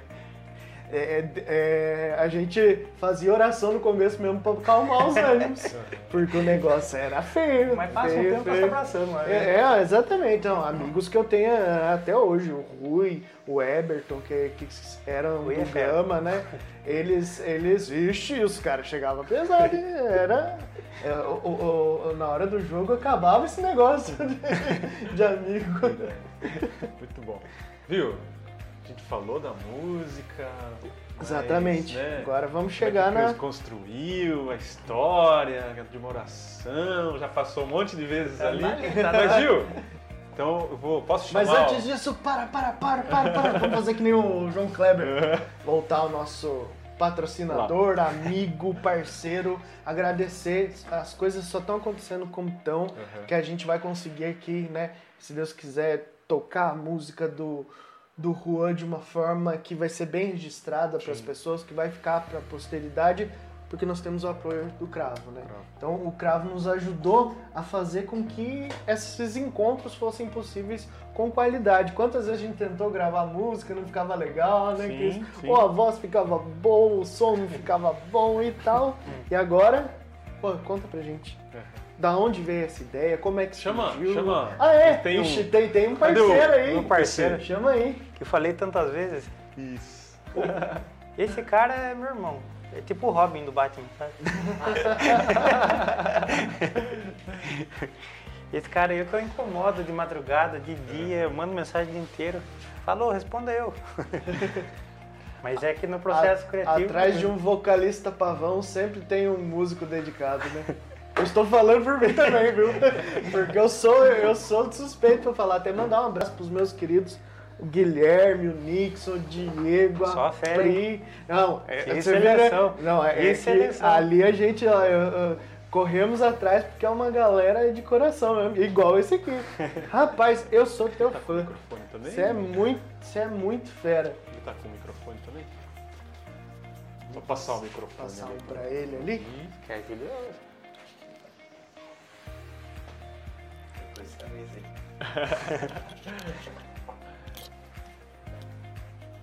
Tá pegando? Tudo em ordem. É um prazer Oh, estar aqui que com legal, vocês, hein? Muito bom, muito bom. Seja muito bem-vindo. Eu sou teu fã, cara. Você é, é muito bom. Tanto- não, eu- eu- o Cris é testemunho. Eu falei assim, nossa, tem que trazer ele pra tocar com a gente. Tentei roubar ele de vocês, hein? Porque você é muito pensado fera. nesse momento. Você é muito fera, muito Não, fera. é um trabalho muito bacana que vocês fazem aqui também.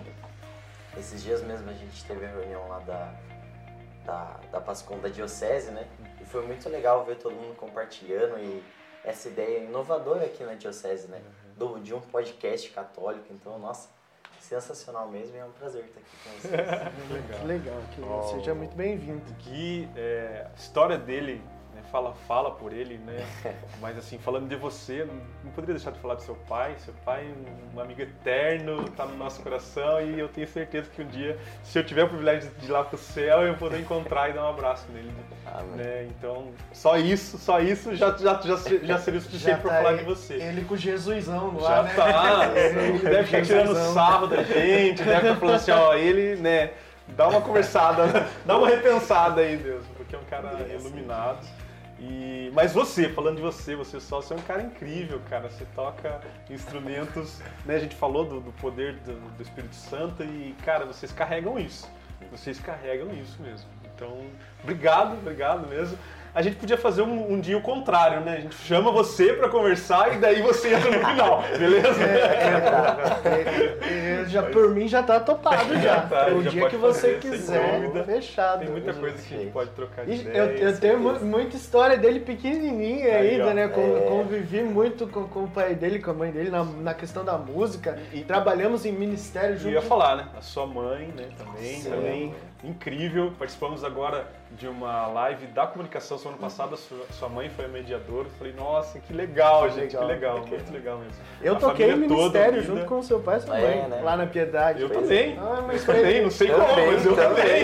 Mas- eu toquei, eu tava Ele- lá. ele é a um músico, experiência é incrível. Aliás, é, né, esses dias a gente teve a experiência lá na, na Sagrada Família de participar do bingo, né? É, eu trabalhei com o pessoal junto, montamos uma equipe lá à frente do bingo. A primeira vez na minha vida que eu cantei bingo foi junto com o seu pai. Nós Nossa, dois lá fazendo palhaçada lá na Piedade. Uma experiência que eu guardo no meu coração até hoje. Aprendi a cantar bingo com seu pai. Então, as palhaçadas que eu faço, 99% foi o Mirko que me ensinou. Muito bom. E o Mirson é um exemplo de um, de um grande jovem. Sim, Sim, né? sem E dúvida. o aquilo, tempo todo. aquilo que eu falei no começo, que é você às vezes não guardar a vaidade pra você, pra você conseguir é, encantar as pessoas. E é o que o Mirson fez. O Mirce e a Ju, né? A O Ju Mirce a também é- é. São, são dois muito jovens, né? São pessoas- E hoje, por exemplo, o Mirson é lembrado por tudo que ele fez por, o tanto que ele encantou as pessoas, né? A maioria das pessoas que estão na igreja tem uma história com o Mirson. Tem, com né? certeza. E deixou um legado muito grande através O do legado que PC, você tanto fala. né? Através do PC. Legado é uma palavra que eu gosto muito. Mas ele deixou algo muito grande dentro da, do PC, da Gabizinha. E o PC também é um cara que tem muita história, né? O PC já tá construindo um baita de um legado aí. Se tivesse um livro, já. Muitas páginas. É, eu, eu- na Semana Santa, né, você é, é, fez uma reflexão lá para os catequizandos e eu tava lá participando, lá no Escola da Família também. E aí no final acabou, eu falei assim, gente do céu, porque assim, para mim tem um significado um pouco diferente, porque eu conheci você muito pequeno mesmo, né? É, e aí daí é um outro motivo para eu ser velho também, mas mas assim, eu né, convivi com você por algum tempo, né, sua irmã também, muito muito pequenas assim. E aí quando eu vejo você né, fazendo coisas grandiosas, né? Além de tocar, tocar tudo bem, né? Você, você já está já tá até acostumado, mas né, vendo você falando, né, e falando bem, né, com a, com a, com a Chandra, né? Isso. É, nossa, é, que legal, que legal, muito legal, muito legal. E, e essa história de formação, né? Que nem vocês estavam conversando aqui, eu tava refletindo ali. Grande parte da minha vida, né? Eu ainda sou novo, tenho, tô com 20, vou fazer 21 anos. Mas é, foi essa formação onde eu cresci ali na piedade, né? Com o pessoal, conhecendo. E principalmente com meus pais participando de todo esse círculo. Foi me formando. E principalmente um jeito que eu encontrei de me encontrar com Jesus foi a música.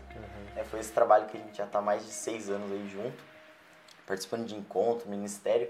Então, através de toda essa formação e vivência que a gente teve, né, dentro da igreja, o lugar que eu me encontrei foi através da música. Isso que é, que é muito bacana. Né? Muito bom. Muito legal.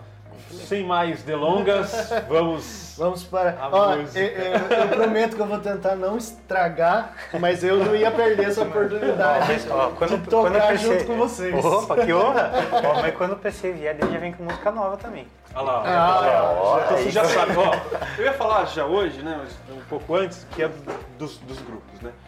É, a gente é, conversando sobre isso, a gente sempre teve podcast, sempre foi, além de ser um lugar de bate-papo, de troca de ideia entre pessoas que a gente gosta, né, entre eu e o Marquinhos, é, é também uma plataforma para levar isso para mais pessoas, né?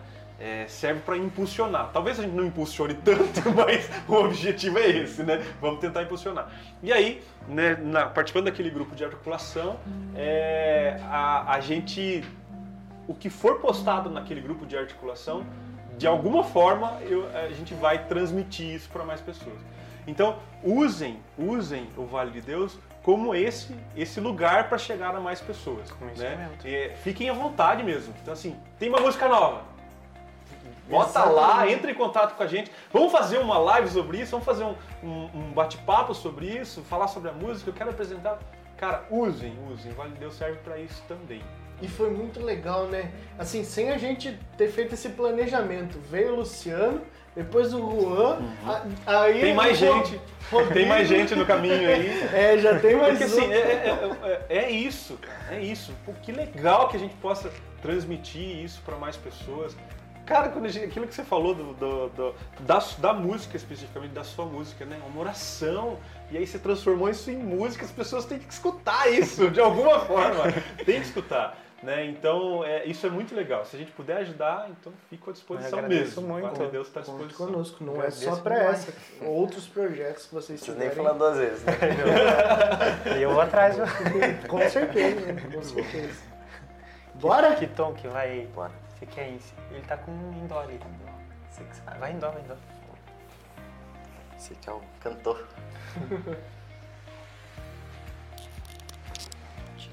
Não, mas se, se vocês quiserem fazer em outro, eu acompanho também, não tem problema nenhum. Você quer fazer em, em si?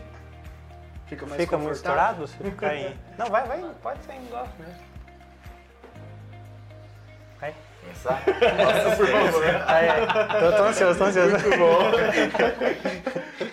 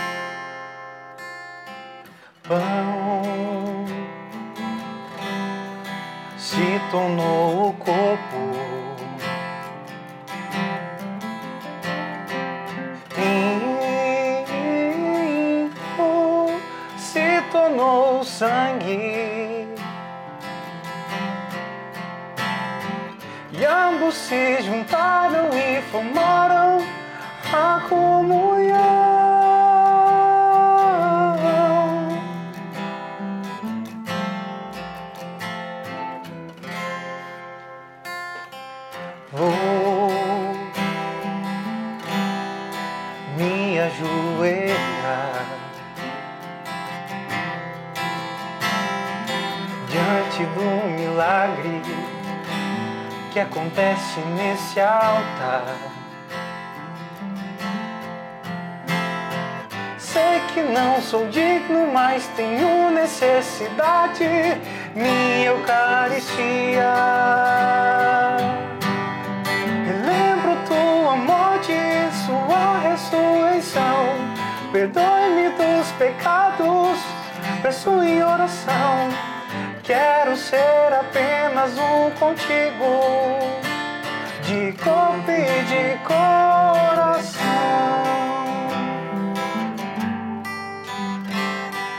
Pão se tornou o corpo.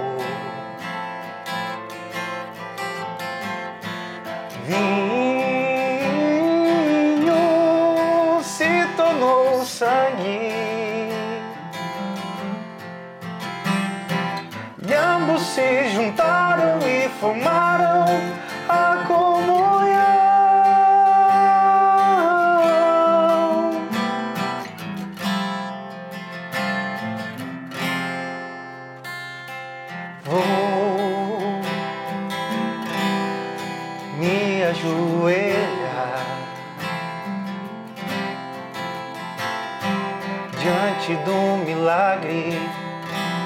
que acontece nesse altar. Sei que não sou digno, mas tenho necessidade, minha Eucaristia. Relembro tua morte e sua ressurreição. Perdoe-me dos pecados, peço em oração. Quero ser apenas um contigo, de corpo e de coração.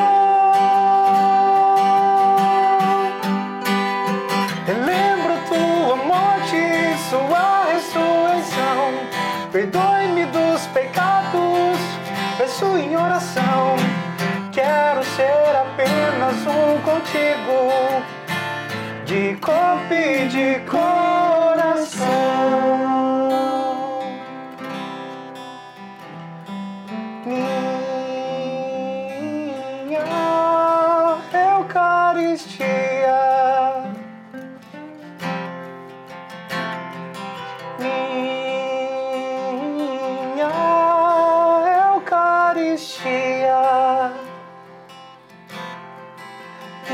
Eucaristia. Rapaz. muito bom, muito bom, muito bom, muito bom, muito bom. Cara, que inspiração. Que inspiração mesmo. Linda música, linda música. Sabe? E aí, conta um pouco agora da onde. Tá até puxando, um pouco intrometido. Mas essa, essa música, ela, ela tem muita, muito sentimento aqui. Né? Até uma vez falaram, mas não tá muito animada para ser para ser para comunhão? Eu falei, não, é um sentimento que tá aqui, eu tô Tá pondo muito pra fora. emocionada. É, é, Tá tipo, linda. se às vezes você dá uma subidinha, não, mas porque tipo, eu quero gritar isso. E ela surgiu muito do meu coração, realmente. O primeiro trecho dela foi Relembro tua morte e sua ressurreição. Eu estava indo para Taquarituba e tinha, é, participei de uma, uma missa e fiquei muito, fiquei pensando sobre a Eucaristia, né? E nessa missa tocou uma música, uma música que o, o Juan gosta muito, né? Que é da Eucaristia. E se fala nessa música, eu já lembro do Juan. Qual que é? Qual que é? Mística. É, a mística. Falou em mística, já vai lembrar do Juan, que é uma música muito bonita também. tocou e eu fiquei com aquela música na cabeça mais um dia, né? e, e ficava, né? Eucaristia, Eucaristia. Comecei a repensar no que, que signi- significava a Eucaristia. E daí veio essa frase na, na minha cabeça, né? Relembra a tua morte e sua ressurreição. E a partir daí eu comecei a, a, a montar. Você já foi ministro, né? Já. Ajudou. Eu. Eu, eu Ajudou. também fui ministro. Foi. E quando você tem um contato com Jesus ali, acaba, acaba sendo muito, muito gostoso. Até o dia que foi convidado para ser ministro, depois eu quero contar. Você conhece o passinho? Não, fica Mas-. O podcast é teu. Mas foi, foi um momento muito bonito da minha vida. Mas daí começou por essa frase. E daí eu comecei a. Fui. Tapeva, Taberá, Lia, Taquarituba, só pensando nisso. Relembro tua morte, sua ressurreição, porque realmente a missa é mais ou menos isso. Nós lembramos o sacrifício de Jesus. Porém, também, meu, é uma missa, é muito festivo. Então, eu tenho que relembrar também a ressurreição, que foi o momento mais festivo que nós temos. E comecei a pensar como que seria a, a minha oração. Que daí eu falei, então vou usar isso na minha oração no pós-comunhão. E daí que começou um pouquinho do vou me ajoelhar. Tanto que se você for ver, eu estou descrevendo aqui o que, que eu faria. né? Então, eu comunguei, então eu vou me ajoelhar diante do milagre que está acontecendo no altar, né? E daí eu e fiquei nessa parte. Daí eu voltei pro começo, falei, então tem que dar uma, um, um início, né? Então deixa eu explicar o que é comunhão. Então é o pão que se tornou corpo, o sangue que se tornou vinho, isso tudo três horas da manhã. o pão que se tornou corpo, o sangue que se tornou vinho, e na mística sublime ali se, se juntaram e formaram a comunhão. Daí que então tá, comunguei, entendi o que, que é, aí entrou o que, que eu faria, né? Vou me ajoelhar diante do milagre, e daí eu E até ela passa a ser litúrgica. Esse começo que você falou, não, então vou voltar, isso deixa a música litúrgica. Litúrgica. Porque hoje todo mundo pode ter, né? que É é uma exigência, né? Falar que o pão se tornou corpo e o vinho se tornou sangue. Precisa ter isso para a música ser tocada na comunhão sendo litúrgica, né? E ficou muito bonito, de fato. E- é, e daí e esse parte que deu que torna possível tocar numa missa, né? E daí eu não conseguia pensar numa, numa frase para dar esse segmento na segunda parte ali, que é eu sei que não, não sou digno, mas tenho necessidade. Daí eu comecei a ler sobre a Eucaristia. Fiz um estudo ali de 15 minutos, né? Naquela madrugada. Falei, tem que dormir. Não, mas tem que terminar, porque eu não conseguia parar. e daí eu encontrei uma, uma, uma frase do São João Maria Vianney, que ele falava assim, ó, vinde a comunhão. É verdade que não sois dignos dela, mas tendes necessidade. E ficou aquilo, é verdade que não sois digno dela, mas tendes necessidade. Então eu- falei, é verdade mesmo. eu não sou digno dela, mas eu preciso dela. Maior, maior verdade, né? E, e- é a maior verdade universal do cristão, né? O É. cristão nunca vai ser digno totalmente, mas nós precisamos da Eucaristia. E nós temos que reconhecer isso. Então, daí eu fechei essa parte é, reconhecendo mesmo. Daí eu falei, não, não eu li, entendi, São João Maria Vianney. É isso que o senhor quer? é isso que.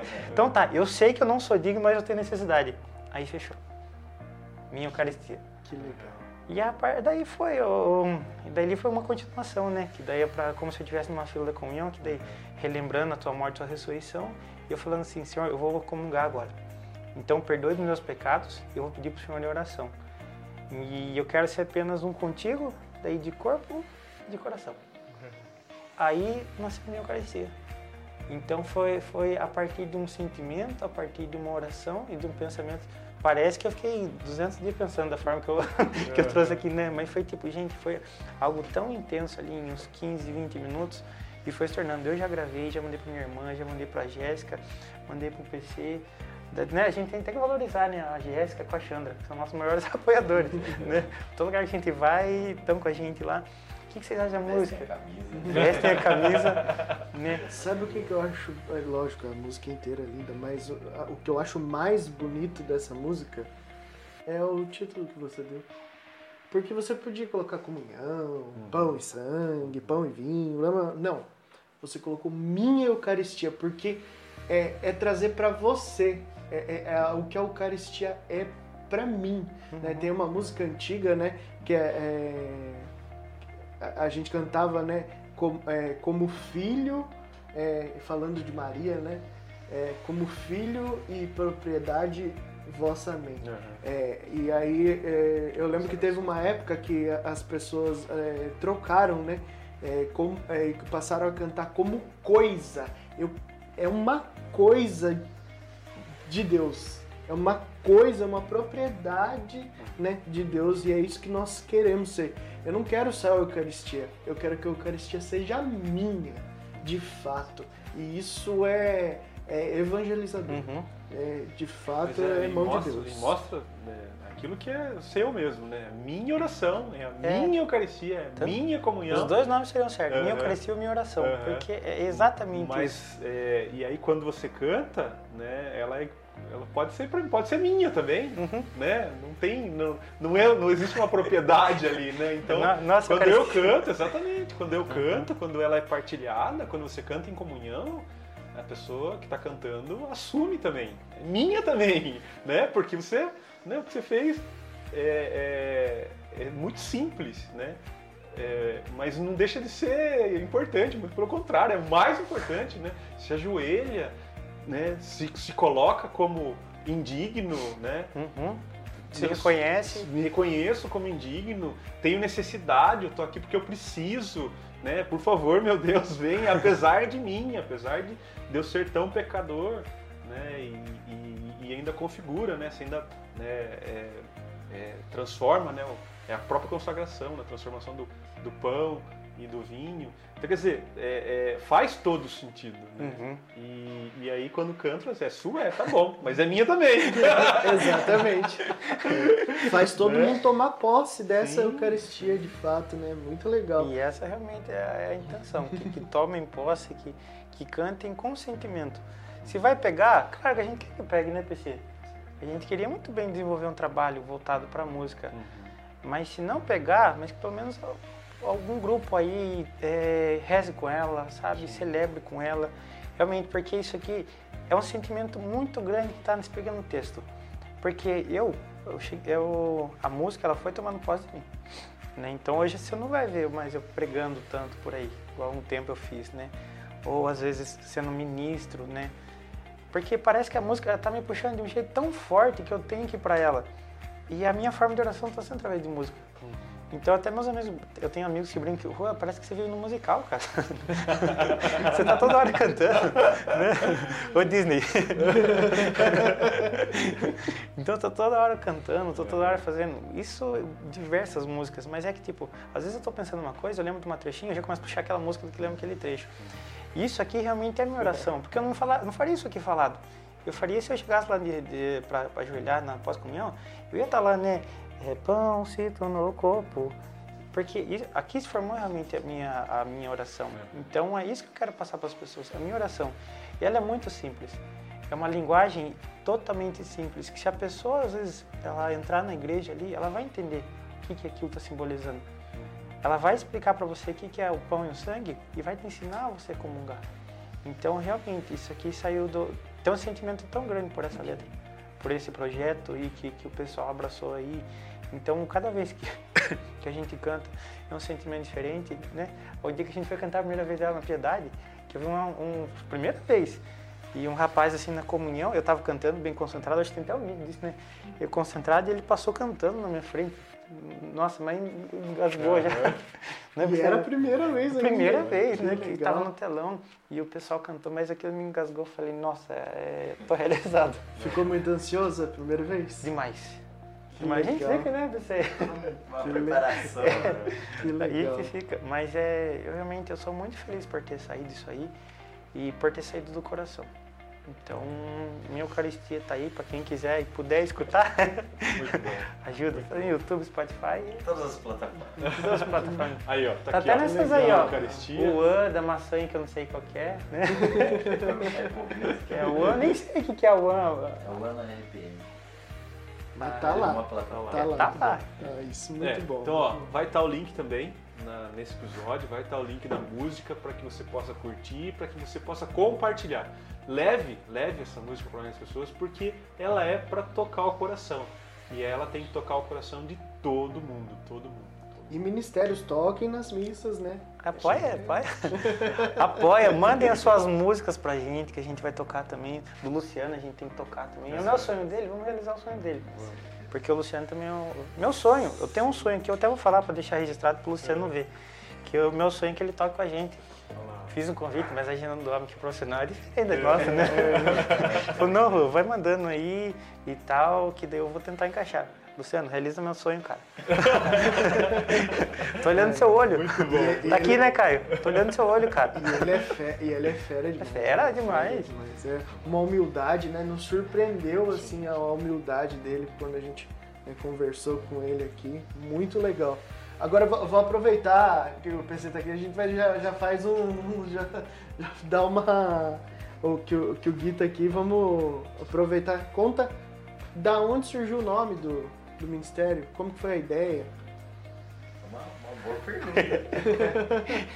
então a gente tá aí há um, um tempo já junto, né? E desde quando veio a pandemia também, que vocês começaram um pouquinho, é, acabou dando uma esfriada, né? É, em todos os encontros que a gente tinha ali, que sempre acontecia.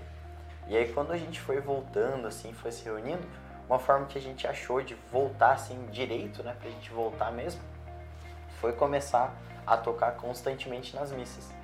E aí a gente, a princípio, quando surgiu assim novamente aquele fogo ali, a gente começou como Ministério São Francisco, que a gente, né, o- foi um dia que o Ru tava até na foi numa Já- igreja, já num dia de semana, o coração do Cristo. Já. já. num dia de semana e tal, e pô, a gente conversando, tudo viu a imagem de São Francisco ali e falou, vai ser, é pra ser, então, então vamos que vamos.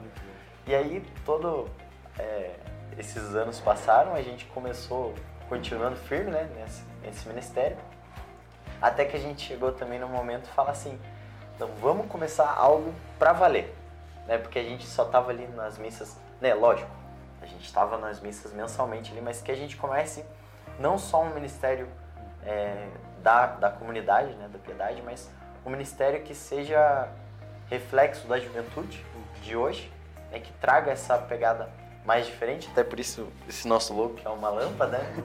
Então, tantas passagens aí que falam, né, seja luz na terra e não sei direito, mas enfim, é, ao certo agora eu não, não vou lembrar, mas Não, mas é isso mundo, né? Então, assim, é é essa pegada trazendo também para a juventude, mas que a gente seja não só um ministério de música, mas um ministério que reflita tudo o que o jovem é na, na comunidade, né? na diocese.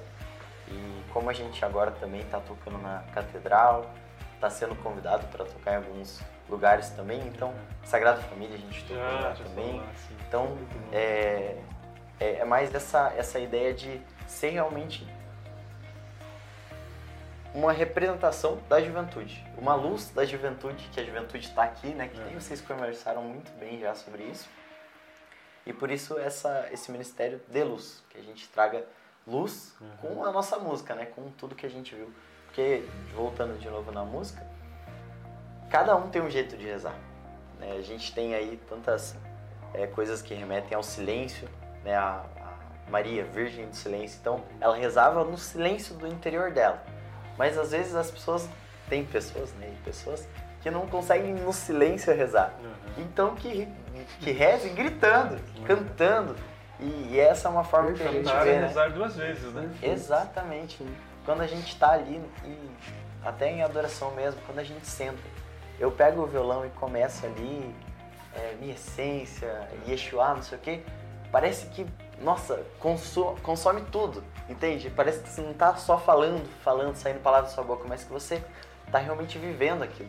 E essa é uma forma da- de oração que eu acho assim, sensacional, né? E As acontece de uma bonitas. forma, né? Porque às vezes o PC tá, nossa, tá dando meu dedo aqui. Eu falo, nossa, eu, tô, eu tenho uma tosse que não passa logo. eu fico tossindo, o final de encontro que você já tá rouco, né? Nossa, cara, não vai sair. Mas chega na hora, sai, né? É, Espírito Santo. A unção do Espírito Santo é fantástico, né? Cris, suas considerações, Considerações. finais. Juan, cara, é um prazer mesmo falar com você. Eu fiz uma proposta de música, lembra que eu falei pra você depois que você apresentou essa música? Uhum. Eu mandei pra você uma oração e um. Mas tô trabalhando nela, Né? viu? Hora vem. Pensa lá. Precisa- é algumas madrugadas. É, né? Na verdade é só. é, eu gosto muito do, do podcast e eu acho que eu, quando tiver minha mãe, a sua mãe, né, eu vou estar fazendo podcast porque não é só isso aqui. Não é só isso aqui, né? A gente tá se falando há quantos meses já, Nossa. né? Trocando ideia, manda uma coisa. Eu, com o Marquinho, fico mandando uns vídeos que eu vejo, sabe? Que eu acho interessante. Pra- A nossa pra ele. ligação dava um podcast já. É, Devia dava ter mesmo. gravado, né? Não devia ter gravado. Era pra ligar e falar tipo uns dois minutos assim, mas É. foi, foi andando, né? Pois é, Foi acho que falamos quase uma hora, né? Foi. Ele não repetiu e- nada aqui. Não, e- exatamente. Repetiu nada aqui. é, é mão de Deus. É, é, é, eu acho que todo esse processo, né, ele é de evangelização. Eu acho que é Deus que está trabalhando com a gente de alguma forma, né? No que vai combinar a gente não sabe, mas eu acho No que, que essa vai é- dar? é, no que vai dar, mas eu acho que essa é a grande maravilha de Deus, assim, é ele é quem ele é o responsável, né, por traçar os caminhos e, e conduzir, né? A gente está sendo levado, Uhum. né? Então que a gente possa de fato se entregar nos braços de Deus. Então, cara, muito obrigado pela partilha, pela conversa, pelo, pela disponibilidade. O Juan veio de Itaquarituba e vai voltar. Exatamente. Itaquarituba, ele volta ainda hoje, ele vai viajar ainda, né? Eu vou pra minha casa dormir, ele vai demorar mais uma hora. Eu menos. aqui preguiçoso que moro no Beija-Flor. Então, no lado. mesmo lugar onde fica a agência do carro. Mas eu acho que esse esforço também é, é que Deus possa olhar esse esforço seu, né, de vocês, na verdade. Né? Você também está aqui faz hora, conversando, escutando nossa conversa. Então, assim, que e eu Deus. quero abusar deles mais um pouco. Eu queria pedir mais uma música pra terminar. A gente depois, podia fechar com a música hoje, Podia né? fechar, Podia fechar com a música. mais uma. E aí, assim, obrigado. Obrigado mesmo, muito feliz. Eu acho que a gente tem, tem um cara com responsa, um cara com pulso para conduzir a nossa juventude de um jeito diferente e novo, que a gente precisa. Que a gente precisa. Obrigado, obrigado mesmo. Gui, obrigado, cara. Tenho um carinho imenso pela sua família. Eu gosto muito de vocês e, e torço, assim, sempre por vocês, né, em minhas orações. Né, e eu tenho certeza que ele tá. Seu pai está lá do lado do meu pai, conversando, trocando uma ideia agora, nesse Amém. momento, sobre nós, se Deus quiser. Maravilha, hein? Gente, é só agradecer. é, a gratidão de fazer, né? Que o podcast ela vale qualquer coisa, mesmo que é, tiver só quatro visualizações, que são as nossas. Para mim, o, o trabalho tá feito e isso é sensacional.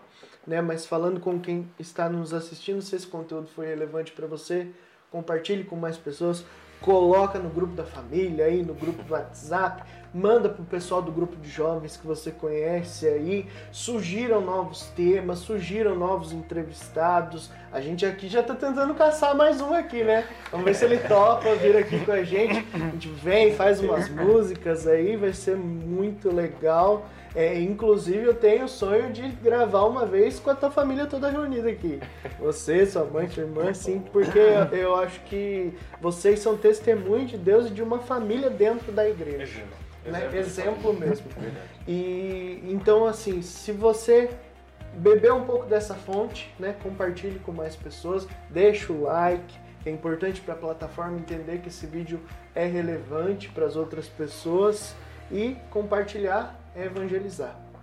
Para terminar, podemos ter mais uma música aí? Deixa alguma, alguma Ah, algo, algumas algo a declarar, algumas alguma visão, considerações. algumas considerações. Eu vou-. Sim, vou- sim, sim, é verdade. Eu vou tentar ser bem rápido, De- porque des- desculpa a minha falta estende, de, né? de educação. Capaz, né? Capaz. Capaz, né? A gente já tá há tanto tempo aqui, a gente já pode extravasar, tá tudo Já certo. tá, tá de cá em casa, né? Mas eu agradeço a oportunidade, até eu falo muito, então acabo estendendo muito o assunto. E nós temos muitas coisas em comum, o que ajuda também nessa extensão de, de assuntos.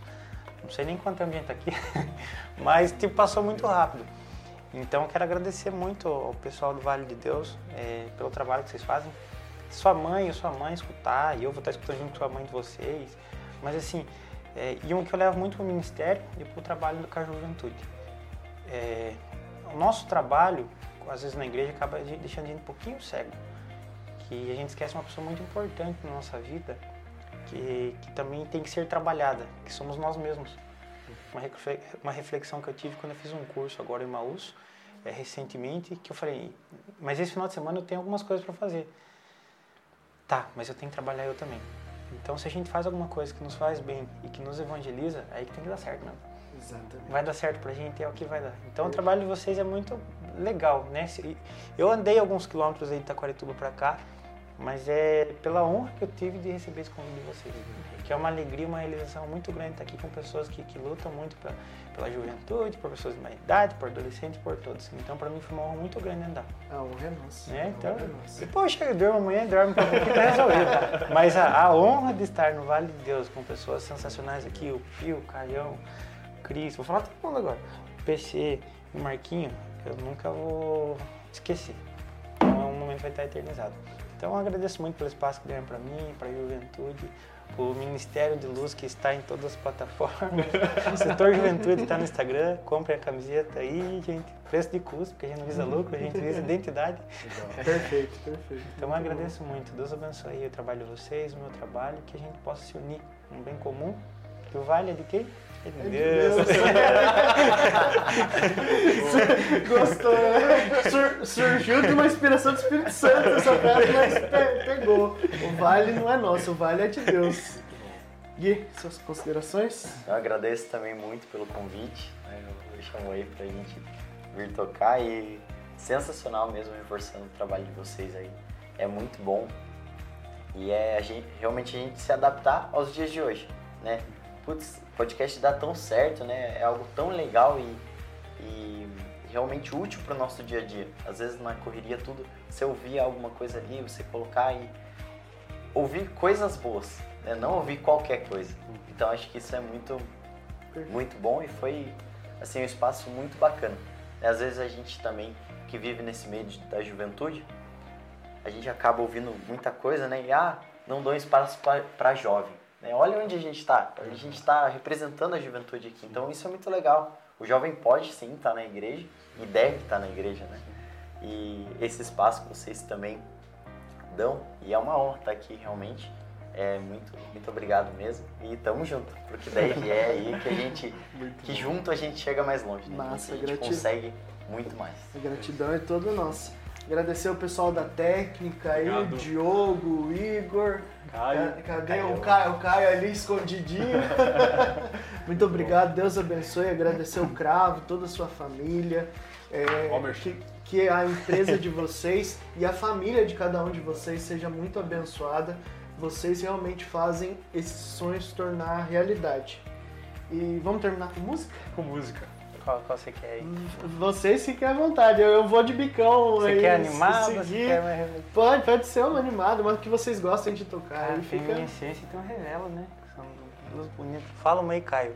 Amor é demais. Não tá com a gaita, né? Seu amor é demais. É boa pra, pra terminar, né? Pode, Seu amor pode é ser, demais. então. vai. Fechado. Se eu pôr uma, pôr uma letra aqui só pra não perder. Seu amor é Já demais. com letra, já, já come umas coisas.